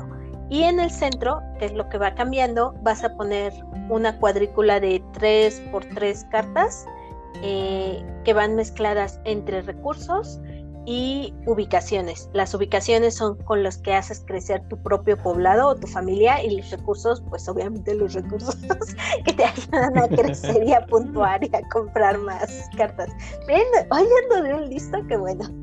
Este, entonces e, ese ese tablero va cambiando porque obviamente vas jalando diferentes cartas y cómo las vas mezclando y todo esto. Ahora, lo interesante es cómo te ubicas en el tablero hay cada, cada uno de los jugadores tiene dos figuritas de madera y aparte hay uno que se llama ladrón. El ladrón se va colocando alrededor de ese desierto y marca un lugar como eh, que ahí no te puedes poner. Ah, no sé qué necesitar. A ver, denme un segundo. Listo, ya, ya, entendí. Ya, vas, vas, vas. Si no, le sigo como quieras. Ya, les digo. Eh, y tú con tus dos personajes te tienes que local, te tienes que acomodar alrededor de ese tablero, pero donde vas a obtener los recursos o las locaciones o el beneficio de lo que hay en el tablero es donde tus tus muñequitos o tus figuritas coincidan, donde la coordenada coincida. Entonces al final vas, Van a intersectar en dos lugares diferentes en cada ronda y te puedes llevar ya sea recursos o tratar de comprar una de las locaciones para llevarlas hacia tu familia y empezar a hacer que crezca. Y hay muchas formas de puntuar porque cada una de las cartas que con las que vas haciendo crecer tu familia puede puntuar de una forma distinta. Puede puntuar por hacer un set collection, que son casi la mayoría, porque te puede dar puntos por los recursos que tengas al final o por cómo estás acomodando las cartas. No necesariamente un set collection de, de las mismas figuras, sino el cómo las pusiste dentro de tu área de juego. Entonces, eh, por eso digo que a, a mí me parece que es muy interesante porque sí tiene cierto grado de azar, pero ya que conoces más o menos como el tipo de cartas y eso, creo que es más el, el, peso o el factor de cómo voy a acomodar mi territorio, cómo voy a acomodar mi familia y a qué tipo de puntos voy a aspirar, si voy a tener que, si voy a querer estar cambiando puntos cada ronda o si voy a querer hacer un terreno muy largo o si le voy a querer acabar pronto. Entonces, de como yo lo veo, no, no llega al, nivel de ser una ensalada de puntos, pero casi. O sea, es una mini, mini, ensalada. O sea, te da una ensalada de bebé. Una ensalada de entrada, te da un montón de opciones para puntuar diferentes. Además, alrededor del desierto hay cosas que te dan acciones extra que puedes o no usar. Entonces, también depende de esas acciones extra, este, o que te castigan, dependiendo de dónde esté el ladrón, porque tienes que pagar una cuota cada cierto tiempo, cada cuatro cartas, me parece. También eso hace que le tengas que meter más juego. Eh, y además ya tiene una expansión, que es, eh, bueno, no sé si, si quieras dar uh, un poco de opinión acerca del juego antes de que me siga con la expansión. Sí, como tal, justo el twist que le da es un colocación de trabajadores, pero el twist es que no colocas directamente donde quieres hacer o no necesariamente. Como dice Lino, es un, este, un grid que vamos a tener ahí. Con las orillas es donde vas a colocar a tu trabajador, pero la acción que vas a hacer o que vas a poder comprar es donde se intersecten. Pero a su vez, estas acciones que están alrededor donde colocas, uno de tus trabajadores puedes hacer la acción de ese lugar, ¿no? Entonces, cuando colocas es no solamente colocar pensando futuro que quieras, porque el primer que colocas es pensando en donde lo coloque va, voy a poder intersectar con algún otro, pero a lo mejor quieres ponerte por esa ubicación. Pero también igual, si tú estás pensando en poner en una línea uno de tus trabajadores, implica que tengas la opción de n número de cartas que puedas acceder, ¿no? Pero si justo la que tú quieres te bloquean del otro lado este, de forma paralela con otro trabajador, pues simplemente esa acción ya no la vas a poder tendrás que poner tu otro monito para que se intersecte con otra de las cartas que puedas este, obtener, ¿no? Entonces, como colocación de trabajadores es sencillo, vas y colocas, pero el cómo lo vas a ir haciendo para ver qué es lo que quieres obtener, eh, está, se vuelve un juego que hasta a mí particularmente me causa AP porque si es así de, ah, que quiero hacer esto y, posteriormente que quiero, este, que no me bloqueen o pensando en, en, esto es lo que quiero o esto es lo que quiero, tener más opciones por si me bloquean esto, ¿no? Y como dice Lee, entonces pues te puedes ir por hacer sets de los diferentes, este, de, no sé, de palmeras, camellos, no me acuerdo bien, pero son como las figuras y los acomodas de forma horizontal y te van a dar cierta cantidad de puntos, pero también otros te van a puntuar si tienes diversidad. Y como dices, aparte de algunas cartas te van a dar puntos por este. Eh, por qué tipo de cartas tengas. Entonces es como un juego que con dos acciones básicamente de poner este, tus dos trabajadores, eh, o tres, no me acuerdo, este, pero justo eso, esa parte de los ponerlos para ver cómo intersectan y después que vas haciendo con todas las opciones que cada carta trae, te generan este, un juego bastante completo que como dice Lee, a principio puede parecer como muy sencillo, pero la verdad es que no lo es. Es un juego que creo que para hacer un juego para dos de esos juegos, y justo los colocamos por complejidad, de como se darán cuenta, este es prácticamente los más complejos, pero creo que sin llegar a ser un juego pesado, es un juego que tiene mucho de dónde exprimirlo. Justo eso, yo, yo la las primeras veces que los jugué dije, ay, se me hace más complejo que, los otros de dos que he probado. Y ya viéndole la BGG igual, ya sabemos lo que muchos van a decir, que la BGG no es referente porque no es de México y la fregada, pero nos da una idea. Y hay mucha gente en el mundo que también coincide con que tan, tan, tan sencillo no es este, creo que da, eso, o sea, sí te da chance de armarte una bonita estrategia y te da chance de, obligarte a pensar de forma diferente. Y perdón, no tienes por, por jugador dos figuras, tienes tres. Y bueno, y los postes para indicar las intersecciones. Y este, aunque lo ordenamos por complejidad, yo sí lo pondré en, mi, los primeros cinco sin problema de juegos a dos jugadores porque se me hace muy, muy buen juego. Y la edición que está ahorita es mucho más bonita que la primera. La primera era el clásico juego euro con un señor al frente y un paisaje. y si lo ven, cómprenlo porque estuvo, estuvo descontinuado un rato y era imposible de conseguir. Ah, sí, no vaya, no vaya siendo. No vaya siendo. Y es ganador también de un Spiel de Years, ¿no? No sé cuál. No sé el de qué año. Estoy seguro. Casi La verdad, sí, no lo sé. Ahorita, eh, te reviso. Nominado 2012. Muy bien tú. Eh, mira, sí, Si no, yo no, sabía que estaba nominado. Sí, y la portada no trae el sellito, pero es que sí es un juego que me gusta mucho. Y bueno, tiene una expansión, eh, la expansión de las mujeres del Tuareg. Eh, no me acuerdo cómo se llama la expansión, pero me acuerdo que es eso, las mujeres del Tuareg. básicamente en el juego tiene tres elementos que es el, el, café, la pimienta y la sal.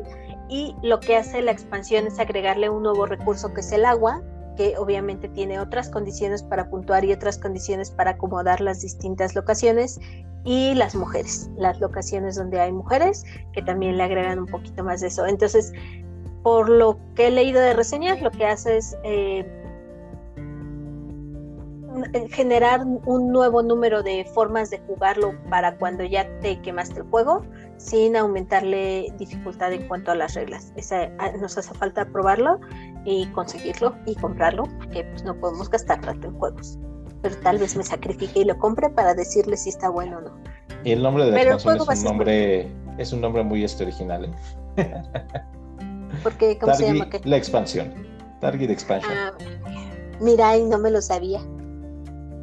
Pero sí, es un juego bonito, por favor, sí, cómprenlo. Cómprenlo, compren, compren. Este, ya, eso. Eso puede ser detalle. Va, pues sigamos. Y pues el último juego de nuestra lista es el juego más oh. pesadito. Y pues sí, sí, está, sí, sí, sí, es un juego pesadito. Es este Fields of Arle de V. Rosenberg, editado en el 2014. el ilustrador es Dennis Lohausen, no, no fue el Clemens. Y pues mecánica principal es gestión de recursos con colocación de trabajadores. ¿Y de qué va? Pues de qué van los señores este juegos de V, de desarrollar tu granjita con todo lo que conlleva. Eh, y aquí es granjita, pero tiene como dato curioso que es de la región donde era su papá, de Frisia. Entonces por ahí digamos que tiene eh, ciudades que tienen que ver con la región. O sea, temáticamente pues lo adaptó a, su región de, de, donde nació este V, ¿no? Y por lo mismo trae ahí un detalle de que, eh, cosa que no tienen los otros juegos, aquí tendrás igual tus vacas, caballos y todo eso, pero tienes este bit, que ay, se me olvidó cómo se llama, que no es carbón, pero se parece, se me fue el nombre, ahorita lo busco en, español. Pero eh, es, eso es como, mm, digamos, la mayoría de los V de generar tu, tu granjita, ir todo este, colocándote, tiene un feeling tal vez similar a Caverna en el sentido de que todo está expuesto, todas las acciones que puedes hacer en el tablero están expuestas desde un principio. El juego se divide eh, en, años como tal, entonces la primera vas a estar como que en tu primera parte del año, después te vas a la segunda, en el sentido de que también está dividido como en verano y en invierno. Eh, las acciones que vas a poder hacer en el tablero es como si tuvieras eh, una regla y de un lado tienes unas acciones para hacer en una temporada y las otras acciones te, le da en la otra temporada algunas están asociadas eh, una con otra, es decir, puedes tal vez obtener carne en algún lado y, este, perdón, una vaca y en el siguiente año, en la misma posición, puedes este, matar a tu vaca para obtener comida, ¿no? Entonces, eh, pues básicamente es un V en ese sentido, vas a tener cuatro trabajadores, eh, los vas a usar en un año, eh, ya que acabamos ese año, viene lo que tienes como muchos juegos de V, tienes que pagar ciertas cosas como darles de comer. Eh, aquí lo que cambia es que dependiendo si es invierno o es verano, además de que se da de comer, pues puedes usar, ah, la palabra era pit, es turba. Eh, entonces te piden turba este, además de comida y dependiendo si es invierno o verano, pues se pueden reproducir tus, este, tus animales, también te pueden dar este, lana las ovejas si es en invierno. Entonces, eh, básicamente es este, eh, pues un V en ese sentido, pero tiene, tienes como, o sea, tienes como muchas opciones y los caminos que hemos podido probar son como que diferentes, no sé, o sea, te pueden dar eh, puntos por producir recursos, que es transformar no sé, la tela, pues voy a hacer vestidos, o este, si tengo este piel, pues voy a hacer este chamarras o, este, o zapatos. Entonces, esos te pueden dar puntos directos, pero también hay otra forma de que a la ciudad cercana les puedes vender productos. Entonces, necesitas unas carretas para mandar esos productos. Entonces, ya que esos productos los, este, los vendes, también este, a la ciudad a la que le mandaste te va a dar comida a cambio pero eso se pone en un track que también te va a dar puntos.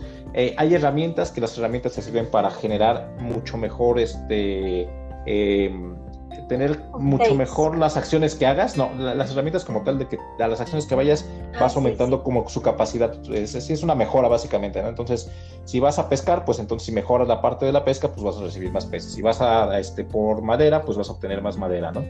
Eh, por otro lado, también está en la parte de los edificios, hay diferentes tipos de edificios, la mayoría son de efecto de una vez, algunos tienen efecto continuo, eh, pero justo algunos te van a dar, si hiciste tales cosas, pues te van a dar puntos por estas cosas o te van a dar recursos por estas cosas, o comida, ¿no? O sea, es como un juego en el que, además creo que los edificios se sienten caros, no hemos podido jugar la mayoría de los edificios, son bastantes, entonces este, creo que también eso le va a dar bastante rejugabilidad al juego, pero solitos en los edificios, la cantidad de acciones que tienes es muy vasta, porque también, como les decía, tienes lo que es este, la turba, eh, y, es, eh, y esa turba lo que haces es como, te va a servir como para energía de algunas cosas, si tienes un bote, eh, puedes usar ese bote para cambiar la turba por cosas, pero también tienes que pagar al final del año. Pero en tu tablero te van a quitar puntos los lugares que tienes turba. No es como si estuvieras en una ciénega. Entonces, esa ciénega hay que limpiar la turba, que justo hay una acción para cortar pit, este, y eh, la, la, cortas y te va a servir. Pero si no la, si la dejas ahí,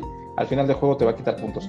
Y también, como está en la parte de Frisia, está muy cercana a Países Bajos, la región, tiene algo similar a Lowlands tienes que tener este, tus diques, ir poniendo tus diques para poder expandirte. Entonces, así como vas a poder construir este, edificios, vas a poder poner este, tus establos y todo eso, estás limitado a cómo va también tu dique. Entonces, en el transcurso del juego, tienes que tratar de ganarle espacio este, con tus diques para poder también tener tanto más animales, más edificios, pero también si no llegas hasta el final, te va a quitar puntos, ¿no? Y por otro lado tienes tu granero donde vas a tener tus diferentes tipos de carros que te sirven para llevar eh, recursos a, a las diferentes este, ciudades cercanas, pero también el, te quitan puntos si no construyes al menos uno, ¿no? Los, este, los diferentes tipos de vehículos te van a dar puntos, pero también te van a servir para convertir madera en tablones, de este, en tablones para convertir este, arcilla en teja. Entonces, eh, es un juego que trae muchísimas opciones, se siente muy pesado en ese sentido como muchos de este, juegos de V, pero ya que lo empiezas a jugar como que fluye muy bien. Y eso sí, es un juego que cuando lo juegas lo sientes relativamente no tan largo en, en, cuanto te vas jugando, pero la verdad es que es un juego que te avientas al menos dos horas este, jugándolo. Y la primera explicación, como muchos juegos, pues sí es como un poquito pesado. Se te fue el aire. Vas. Este, pues ya lo dijo todo Ram. Básicamente son tres tableros. El principal, donde están las acciones y donde vas a colocar a tus trabajadores. El tuyo propio y el donde están las construcciones o donde vas a ir comprando las mejoras. Aparte de que tienes como regados a las cosas que puedes ir comprando, como em, las, cambiar la lana de las ovejas por tela y después esa tela por abrigos y los vehículos. Es un juego complejo para poner y complejo para jugar la primera vez. Eh, y además un, euro pesadito, un euro con carnita, eh, que nació para dos personas y que la expansión ya aumenta el tercer jugador y ya lo, lo, hace para tres jugadores, pero esencialmente es para dos. Eso, eso lo hace muy padre porque tampoco hay tantos euros de, yo siento que tampoco es que haya muchísimos euros de ese nivel este, para dos personas. O sea, sí hay juegos complejos para dos, como ya les dije, muchísimos de guerra. Hay muchísimos de guerra que son súper complejos y, son solitarios, pero euro clásico, la granjita, los borregos, así, no, no siento que haya tanto. Este, yo difiero un poco con, con Ramsés en cuanto tal vez lo por ejemplo, de que hemos tenido oportunidad de jugarlo no tanto y que puede ser este complejo aprender a jugarlo. A, mí no me parece complejo aprender a jugarlo, me parece complejo eh, como en todos los juegos euros, como que jugar, ajá, como que, como que querer abarcar muchas estrategias no es la estrategia, pero, pero aprender a jugarlo no, no me lo parece, o sea, con este juego nos pasa algo curioso. Lo, hemos sacado y todas las veces Ramses me dice, ¿sí te acuerdas cómo jugarlo? Y todas las veces le digo, sí. Y todas las veces me dice, ah, ya ves que no te acuerdas, porque eso me preguntaste como yo, pero son como 30 casos diferentes, obviamente no, me acuerdo de todas. pero me acuerdo que hay que comprarla y ponerla aquí para hacer algo bueno. Sí, acciones de este, tablero son destapadas con más de 30, yo creo. ¿eh? Sí, o sea, sí, en eso tienes razón. Es fácil porque es colocas un trabajador donde quieras hacer la acción y ya, ¿no? en ese sentido, pues sí. Y paga al final del año y cobra lo que tengas que cobrar y listo. Sí. Además tiene este juego algo que no menciona Ram, que tiene un montón de easter eggs muy bonitos. O sea, él mencionó, por ejemplo, el nombre de las ciudades cercanas a, la locación principal, pero además tiene, por ejemplo, en, uno de los caminos tiene un dragón, en otro tiene que a un señor al que ya se, les, se le cayó la carretera. Eh, las cosas que te piden las ciudades, también si te pones a, a, buscar e investigarle más, hay dos ciudades en particular que puso, por ejemplo, una, en una de las ciudades te pide lana para, para, que la, para que comercies con ella y en otra de las ciudades te pide las telas ya hechas y esto es porque así funciona en la realidad. En una ciudad tienen los borregos y en la otra lo llevan a procesar. Entonces, e, ese tipo de cosas, ese tipo de detallitos bonitos que no afecten nada el juego, pero se aprecia y cuando se descubren es así como, ¡Ah, qué bonito que puso esto aquí, qué bonito ver la sombra del dragón en el camino. E, e, lo hace un juego chulo. O tu tile de laberinto que viene, creo que no me acuerdo si es en el, en el, campo de trigo o en el campo de lino. O sea, sí, sí trae pues como muchos, bueno, no muchos, pues sí como varios de este, detallitos que están bonitos. Y el de ovnis, y también trae una abducción por ahí. Ajá. Sí, ¿verdad? Sí, era algo así. Sí, sí, son figuras. No me acuerdo. Son las figuras estas que aparecieron como. Las inglesas, ¿no? Ajá, esas aparecen. Entonces, eh, tiene esas cosas que a mí se me hacen bonitas, o sea, que se tomaron la molestia de meterle mucho detalle en ese sentido. O sea, no pueden hacer una ficha que claramente parezca comida, la ficha es azul y tiene una estampa encima y ya, pero le metieron una sombra de un dragón y dices, ah, bueno, está bien, no me quejo. Y necesitan mucha mesa acá, eso sí no lo dijimos ni tú ni yo, es un, sí, o sea, es tus tableritos, no son tableritos, es un tablerote el que traes ahí para construir tus cosas, pero además el de tu granero, más, o sea, sí es un juego que ocupa mucha mesa, y además no es muy cómodo el tablero porque tampoco es como que el tablero es largo de las, de las construcciones y de donde vas a poner cosas y también tus tableros son largos, entonces es hasta difícil acomodarlo. Sí. Jueguenlo. Este no les voy a decir cómprenlo porque es caro. Primero jueguenlo y ya luego lo. Pues es que no sé, eh, porque yo te iba a decir justo eso, o sea, si juegan mucho a dos, yo sí diría que se animaran, aunque es un juego que no es barato porque te cuesta lo mismo que cualquier V, porque trae chingos de cosas, es un muy buen juego a dos. La verdad es que yo no me animaba por el precio, pero pues ahorita quiero hasta la expansión, ¿no? Entonces, la verdad es que es un juego que cada vez que lo hemos jugado lo hemos disfrutado bastante. Sí, sí, sí, sí, sí. Y pues bueno, ponemos mensajes. ¿Vas? Híjole, no hablaron de Odin's Ravens. Ese les va a gustar mucho.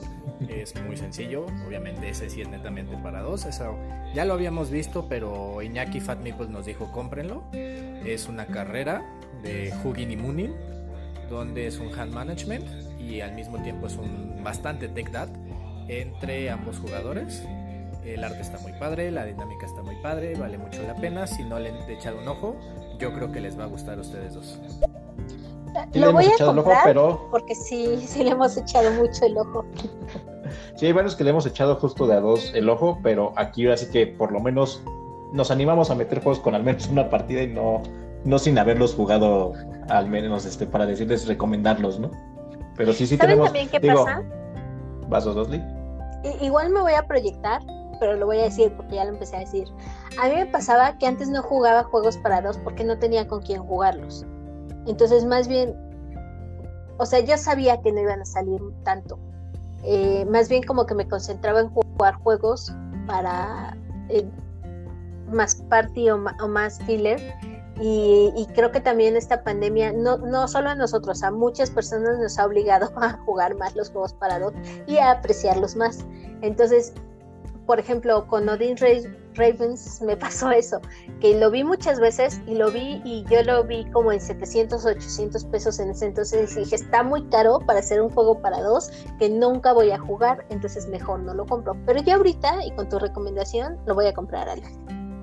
Y dicho, ahora sí, acotando, tenemos, digo rápido, les comentamos ahí, pero sí hay juegos que también ya jugamos y que no mencionamos porque, aunque nos parecen buenos algunos, no necesariamente los hemos jugado o tanto o no nos gustaron tanto, ¿no? Digo, o sea, no hablamos de Star Dreams por encimita, por ahí Hype también es juego que me parece buen juego a dos. Patchwork, se dan cuenta, pues creo que es como muy popular, no hablamos de él. Por ahí peleamos Lee y yo sobre meter Carcassonne para dos, la versión de la tita, porque también es, lo jugamos, justo está hecho para dos y está muy bonito. Eh, Princess Jing no lo hemos jugado. Holmes de Sherlock and Mycroft también queríamos, estábamos viendo si lo metíamos porque es un juego que lo hemos jugado poquito, pero también nos gustó. A mí Twilight Struggle lo jugué una vez y me gustó. Onitaman lo jugué una vez, pero no me gustó tanto. Raptor lo jugué una vez y me quedé con ganas tal vez de probarlo un poquito más, ¿no? Entonces esos son juegos que a lo mejor ya jugamos. ¿Mande? Hype. Esa, sí, sí comenté Hype que también es, pues así hay juegos que a lo mejor no metimos porque o no nos han convencido tanto o a lo mejor este, no los hemos jugado tanto, ¿no?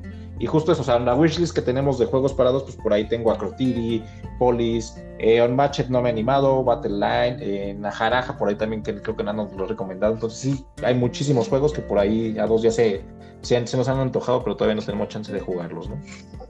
Ah, nada más una corrección. Princess Jean ya lo jugamos. Y más de una vez. Pero así de memorable fue. Ah, sí le faltó. Se ve bonito, pero no me acuerdo más de una partida. Pero bueno, Deja ponemos mensajito, ¿no? sí, vas, vas.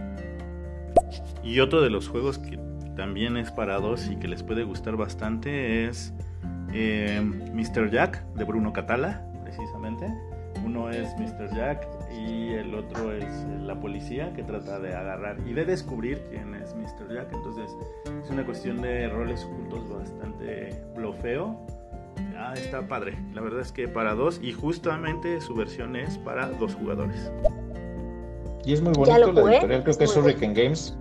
A mí no me acaba de gustar tanto, pero sí se me hace bonito. Y también hay, creo que versión Pocket y la de Nueva York, ¿no?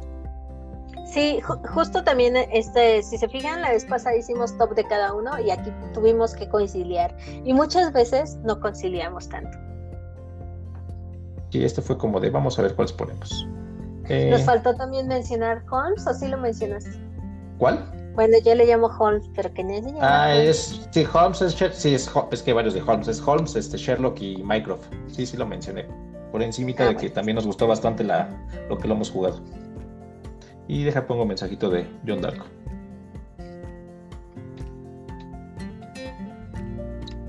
Mm, no me dejas, si quieres, si puedes, tú vas. Yo como recomendaciones eh, para dos les diría que pues ahí está Hive, que es muy bueno que es un clásico. También está lo que es Guerra del Anillo, que también es eh, otro clásico. Y otro que se puede jugar de 1 a 4, pero yo creo que está más este, enfocado a 2, es otro que es de guerra que se llama War Chest, que está muy padre. Mm. Un abrazo. War Chest. War no lo he topado, no lo he visto. No lo he jugado, pero sí. Yo te voy a confesar algo, no me odies, pero Hive no, no me gusta.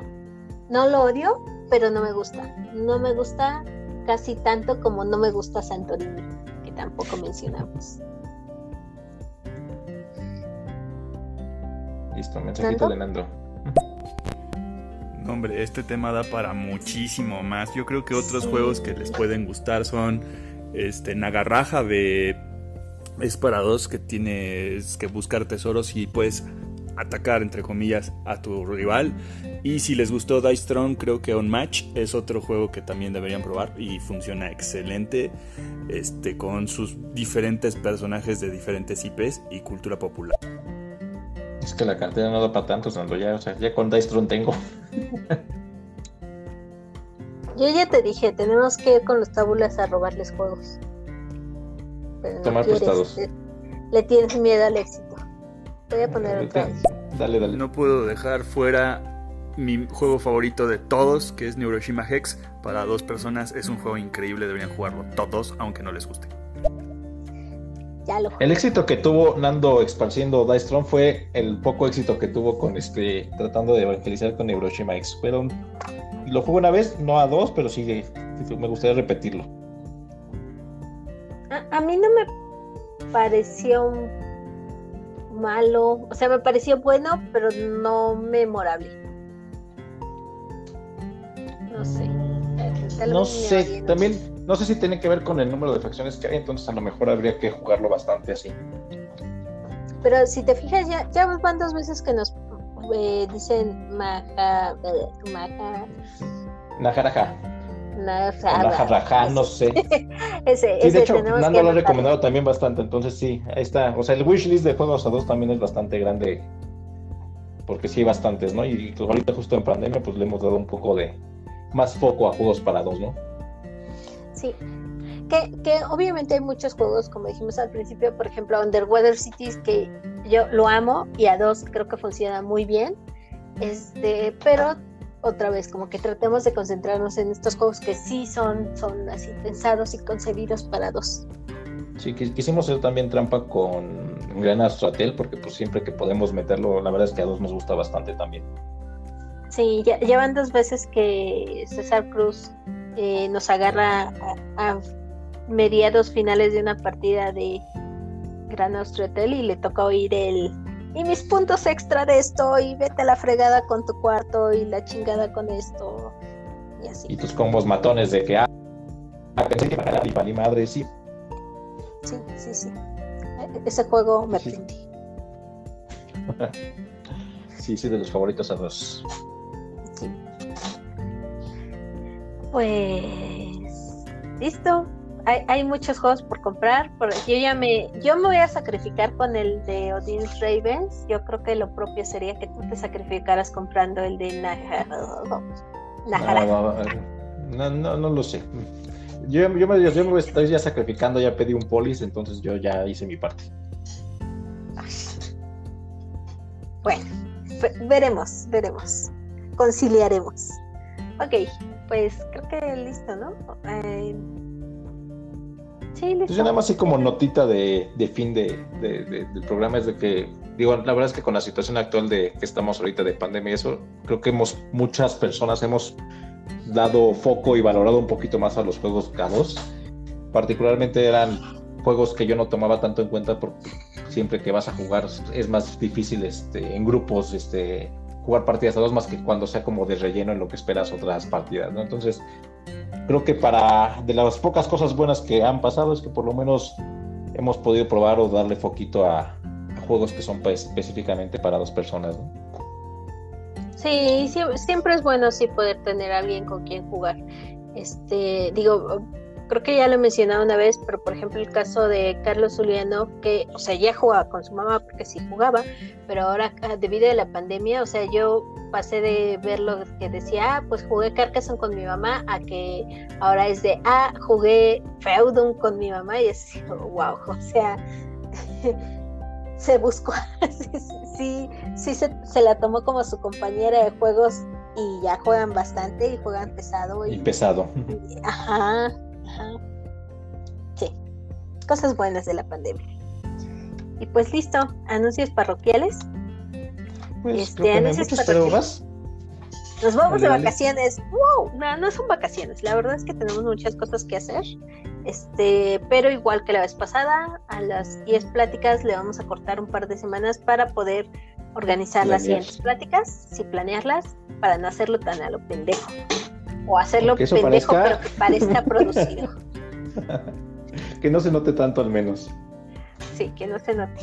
Este, ya tenemos varios de, o sea, las ideas de los temas, pero para organizar y pues también para conciliar horarios, este, con las personas que como en esta ocasión, bueno, en estos 10 capítulos nos vayan a estar acompañando. Todavía no lo saben, pero van a estar. Algunos tal vez lo sepan, sí, quién sabe. o algunos tal vez lo sepan, sí. Este, y antes del siguiente anuncio voy a poner un audio. ¿Qué, qué tienen en contra de los jugadores en solitario? Feos. Pues yo nada. Yo envidia porque a mí no me prende jugar solo, la verdad. yo flojera, o sea, a mí tal vez sí me gustaría jugar sola, pero hay un gran pero para mí. Yo no lo niego, yo soy muy floja. Ya, me amenazaron con que voy a tener que empezar a leer juegos porque tenemos muchos juegos atrasados. Y ni modo, voy a tener que leer reglas y voy a tener que aprender a jugarlos y voy a tener que enseñar a jugarlos. Pero mientras pueda evitarlo, lo evito. Y una de las razones para no jugar en solitario es que tendría que leer las reglas y aprender a jugarlo y enseñármelo a mí misma y no sabes el sufrimiento que eso es para mí.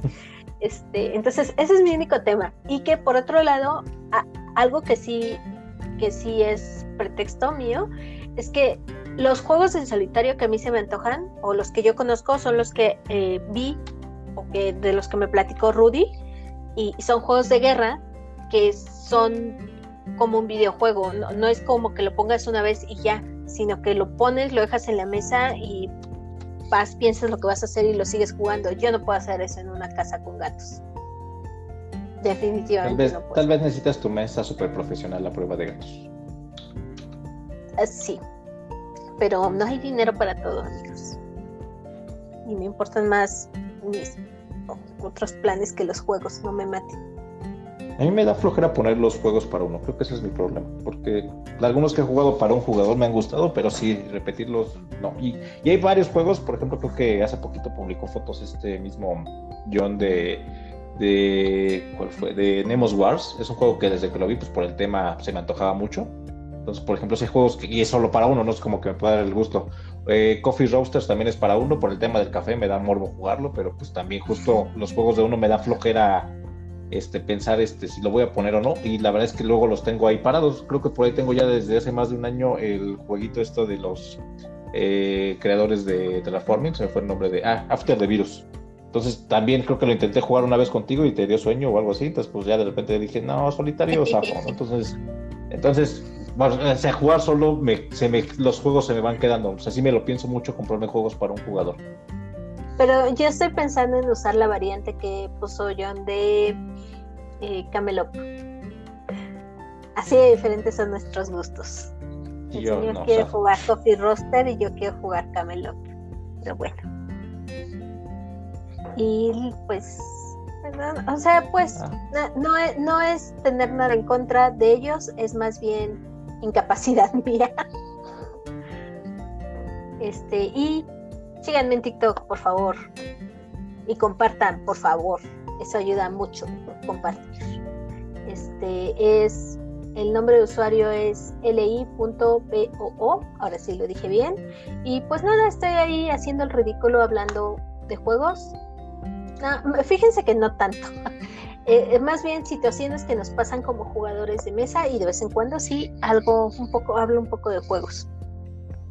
Y ya, ¿no? Y pues vamos a subir esto a las redes que ya conocen. Y ahora sí con bastantes links para que vean las wishlist o a ver qué se les antoja. Deja tú las wishlist, hay que ponerle wishlist abierta por si nos quieren regalar algún juego. Pues, ya, ya, ya, no voy a aguantar, ya no dije nada, no dije nada. Ya quisiera ver eso, pero bueno. Sí, no, no lo vamos a hacer. Bueno, listo, último mensaje. Bueno, no, si alguien quiere mandar algo. No manches, a mí me gustan mucho tus TikToks eh, de, de juegos. Se disfruta el TikTok. Ay, muchas gracias. Eh, creo que estoy tratando de ser constante. No, es ridículo y en el peor de los casos está gustando tu ridículo si así fuera. al menos me divierto. Bueno, eh, pues listo. Muchas gracias por acompañarnos. Esto fue todo por esta ocasión y los esperamos en la próxima sobremesa.